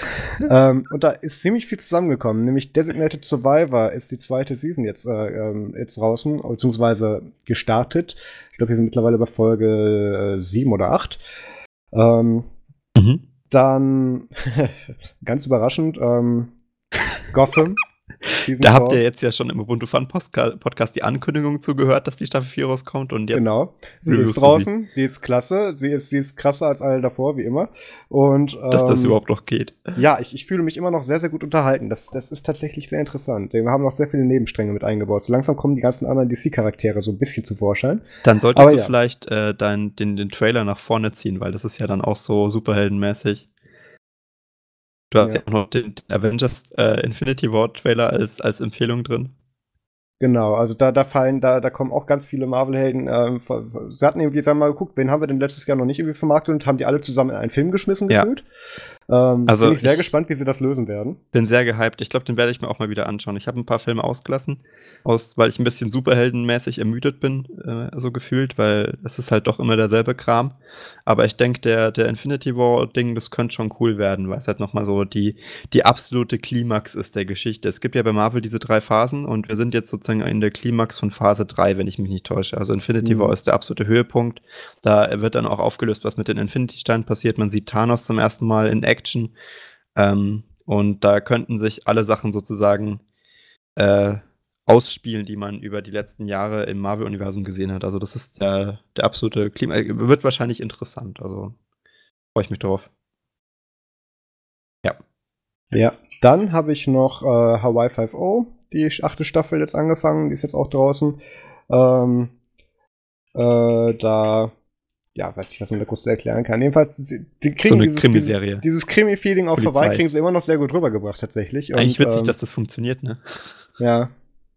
Hawaii und Krimis, da denke ich nie dran. Also so, hey, Verbrechen auf Hawaii. Ja, aber tatsächlich auch sehr, sehr technisiert, was die damit drin haben. Also sehr viel. Das, das ist schon ganz interessant. So CSI-Technikmäßig mit, hey, nicht ganz so extrem, lass uns mehr das Keyboard benutzen, um Leute zu Nee, nee, mehr mit Action, aber auch ein sehr großer Technikanteil, muss man sagen. Ah. Aber es ist interessant. Dann Star Trek Discovery, da haben wir in der vorletzten Folge vom Fun Podcast, wo der, wo der, ähm, wo der, war da der Marco dabei? Nee, nicht Marco, ähm, Mario, Entschuldigung, mein Gott. Ah ja, jetzt wieder ja, Sachen und, und, und Treten nebenbei. Äh, wo der Mario Hommel dabei war, äh, haben wir auch drüber gesprochen. Ähm, da haben sie sich jetzt einfallen lassen, dass sie so einen Mid-Season-Break äh, irgendwie jetzt eingebaut haben. Das heißt, dass, oh, ich glaube, die nächste das macht Folge kommt erst irgendwie im Januar oder so. Das ist recht nervig, aber da, bis dahin hat man wenigstens Zeit, sich das ganze andere Zeugs auf Netflix nochmal anzuschauen.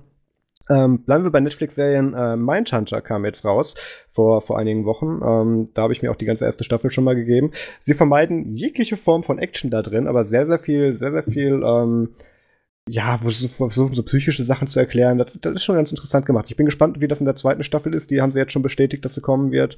Ähm, kannst du mal, kannst mal kurz den Plot erklären? Das habe ich noch nie gehört. Also Mindhunter ist, ist ähm, äh, eine Abteilung vom, vom, äh, vom FBI damals und da ging es dann so eben solche, um, es ging um die Abteilung Verhaltensforschung, ähm, wie zum Beispiel äh, Psychologie und Profiling von Serienkillern, solche Sachen. Oder von Sachen, die eben zum damaligen okay. chronologischen Stand noch nicht erklärbar waren. Und das ist eben dieser Aufbau. Und da werden die dann ah. eben halt mit Sachen konfrontiert, die noch keinem Standard entsprachen und, und müssen da dann halt irgendwelche ähm, ähm, ja, Konzepte drumherum entwickeln und müssen das irgendwie mhm. versuchen zu verstehen, damit sie es anwenden cool. können zur Prävention. Also das ist, ist schon sehr, sehr interessant gemacht, ist sehr, sehr deep. Interessant, ja. Dann ähm, habe ich mir bei einem Anbieter, der jeden Podcast sponsert, außer unseren bisher, äh, ein, ein Hörbuch angehört oder mehrere, nämlich die Artemis Fowl äh, Bänder 7 und 8, also das siebte und das achte Buch. Ähm, habe ich mir als Hörspiel ange als Hörbuch angehört, muss man sagen, nicht Hörspiel. Und ähm, ja, finde ich immer noch sehr toll. Da bin ich auch ein großer Fan von den Büchern. Da kommen wir später noch mal ein bisschen mehr dazu. Ähm, Game-Tipp habe ich keinen. Ich habe ich hab nichts gespielt. Ich habe nur mal einmal den, ähm, der eben, mein Gott, wie ist das Spiel? Polybridge? Polybridge, ja. ja. Ähm, nur mal runtergeladen wegen, wegen einem Test, aber da habe ich nicht wirklich was mitgespielt.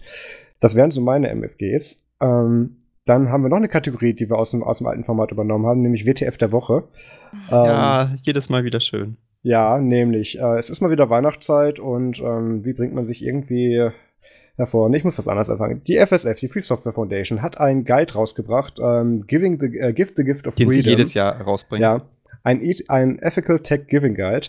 Also, was, was, welche Geschenke du denn ethisch im Sinne der Free Software Foundation anderen Leuten machen kannst. Und das kann man mal kurz durchgehen. Da ist das erste ein Galaxy Note 2 mit, mit Replicant, also der FSF-approveden Android, äh, Android. Es ist so schade, dass es meinen Vortrag nicht gibt. Dann könnten wir das verlinken. Ja, vielleicht machen wir den ja noch den. Repli den Replicant Section, äh, ja, ich, ich, ah, großartig. Also die empfehlen wirklich, dass man, äh, dass man Leuten einen Galaxy S2 schenkt und das davor mit Replicant flasht. Äh, das hat zurzeit ja immer noch so coole Features wie kein WLAN und kein Bluetooth. Ähm, was ja nichts ist, was man auf dem Handy bräuchte oder so. Und ja. verwendet mittlerweile Android. Ich glaube, sie haben es geschafft auf 6. Äh, das ist ganz cool. Das ist echt ein Feature. Ja, aber es ist halt ein super altes Telefon. Also da wird sich nicht viel, da werden sich nicht viele Leute drüber freuen, wenn du denen das schenkst. Dann gibt es einen alten T400 ThinkPad mit LibreBoot. Ähm, ja. noch ein paar andere ThinkPads und es ist, müsst ihr euch mal angucken, der Link ist auch in, in, dem, in dem Google Doc. Es sind enorm viele könnt. Laptops und eine Workstation. Und ah ja, das ist cool. Sie empfehlen auch äh, freie Wi-Fi-Adapter. Das ist, glaube genau. ich, nicht blöd, weil Ganz da hat man tatsächlich häufiger Probleme. Ganz unten kriegst du noch dann den üblichen, den üblichen Ratschlag mit, ähm, du darfst nur DRM-freie E-Books lesen und Amazon ist böse und ähm, Spotify ist nochmal böse, Netflix ist auch böse. Ich scroll mal noch ein bisschen weiter, das können wir überspringen. Äh, ja, also sehr, sehr viele Leute sind böse und ähm, bitte lesen. Aber ich meine, immerhin, immerhin geben sie auch, äh, auch, auch ganz coole Webseiten an, auf denen man sich E-Books holen kann, so DRM-frei, sowas wie Good Old Games, aber für E-Bücher. Ja, da sind wir aber dann wieder bei dem Punkt, was ist daran praktikabel und aber das, das können wir uns für eine ganz andere Folge mal aufheben, was das nee, ich mein, die halt, Einstellung betrifft. Es ist halt schön, weil man mal Sachen äh, findet, die man sonst nicht so leicht findet im Internet, weil man findet ja immer in Amazon, aber es gibt ja auch noch andere Anbieter, so ist nicht, ne? Ja. Also da sind ganz interessante Sachen dabei. Ja, also da könnt ihr euch mal durchklicken. Musik ähm, gibt es auch Empfehlungen, Video. ja, ja, habe ich ja gerade gesagt. ah, geil. Dann kommen wir jetzt eigentlich so zum Ende der Show, beziehungsweise der ersten Folge. Ähm, ich, ich sag's nochmal, wenn ihr Feedback habt, äh, über was wir gesprochen haben oder, oder auch Themenvorschläge über, die, über, über Sachen, über die wir sprechen sollen, dann schreibt uns bitte eine E-Mail an podcast.nerdzoom.de und dann gucken wir uns das an. Dann gibt es natürlich noch unseren Telegram-Chat äh, über nerdzoom.de slash telegram. Ähm, könnt ihr gerne dann euch ein bisschen an der Diskussion beteiligen, die wir da so führen und das ist da eigentlich auch ganz lustig aktuell. Ähm, dann gebe ich noch einen kleinen Ausblick auf die nächste Folge. Da haben wir schon beschlossen, da weiß ich noch gar nicht, ob der Max da mitmachen wird. Ähm, da werde ich zusammen mit dem André Hahn ähm, ein, ein, als Hauptthema äh, ein bisschen mal was anderes nehmen, weil wir wollten uns ja auch, wir haben uns ja ein bisschen geöffnet, so was Themen betrifft und wir werden, da, wir werden in der nächsten Folge, werden, werden André und ich zumindest darüber reden, ähm, was für Hörspiele, Hörbücher und, und Bücher wir denn damals in unserer Kindheit oder auch heute noch so konsumieren, lesen, hören, wie auch immer. Und ähm, da, da gibt es bestimmt ganz die eine oder andere schöne Anekdote, da freue ich mich schon sehr drauf. Ähm, vielleicht nehmen wir die Folge Gott. sogar schon nächste Woche auf, ansonsten kommt die auf jeden Fall in zwei Wochen. Wir sind uns noch nicht ganz sicher, ob wir das zweiwöchentlich oder, ein, oder jede Woche machen. Müssen wir schauen, wie das passt.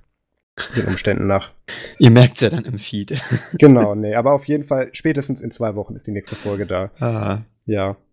Hörbücher. Ähm, ja, da muss ich jetzt auch erstmal nachdenken, ob ich überhaupt noch ein paar gehört habe. Ja, äh, ist aber nicht schlimm. Ansonsten, der Andrea und ich haben da sehr, sehr viele Parallelen, sonst kriegen wir die Folge fast auch alleine hin. Aber wäre natürlich schön, wenn du mit dabei bist. Ey, wir haben ja einen Ethical Giving Guide von der FSF, da gibt es ja welche zum Gratis-Download. Vielleicht sollte ich einfach ein paar nachholen. Ja. Gut, dann hätten wir die erste Folge überstanden. Wir können anscheinend doch noch nicht podcasten.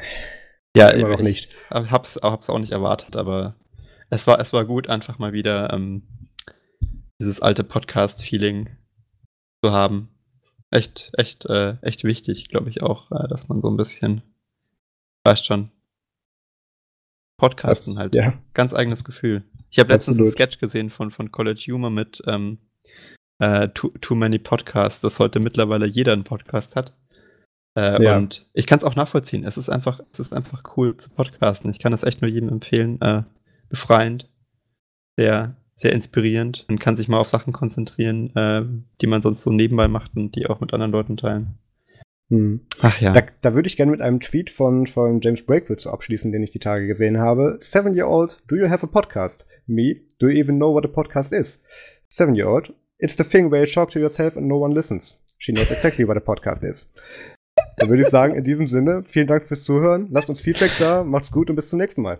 Bis dann. Tschüss.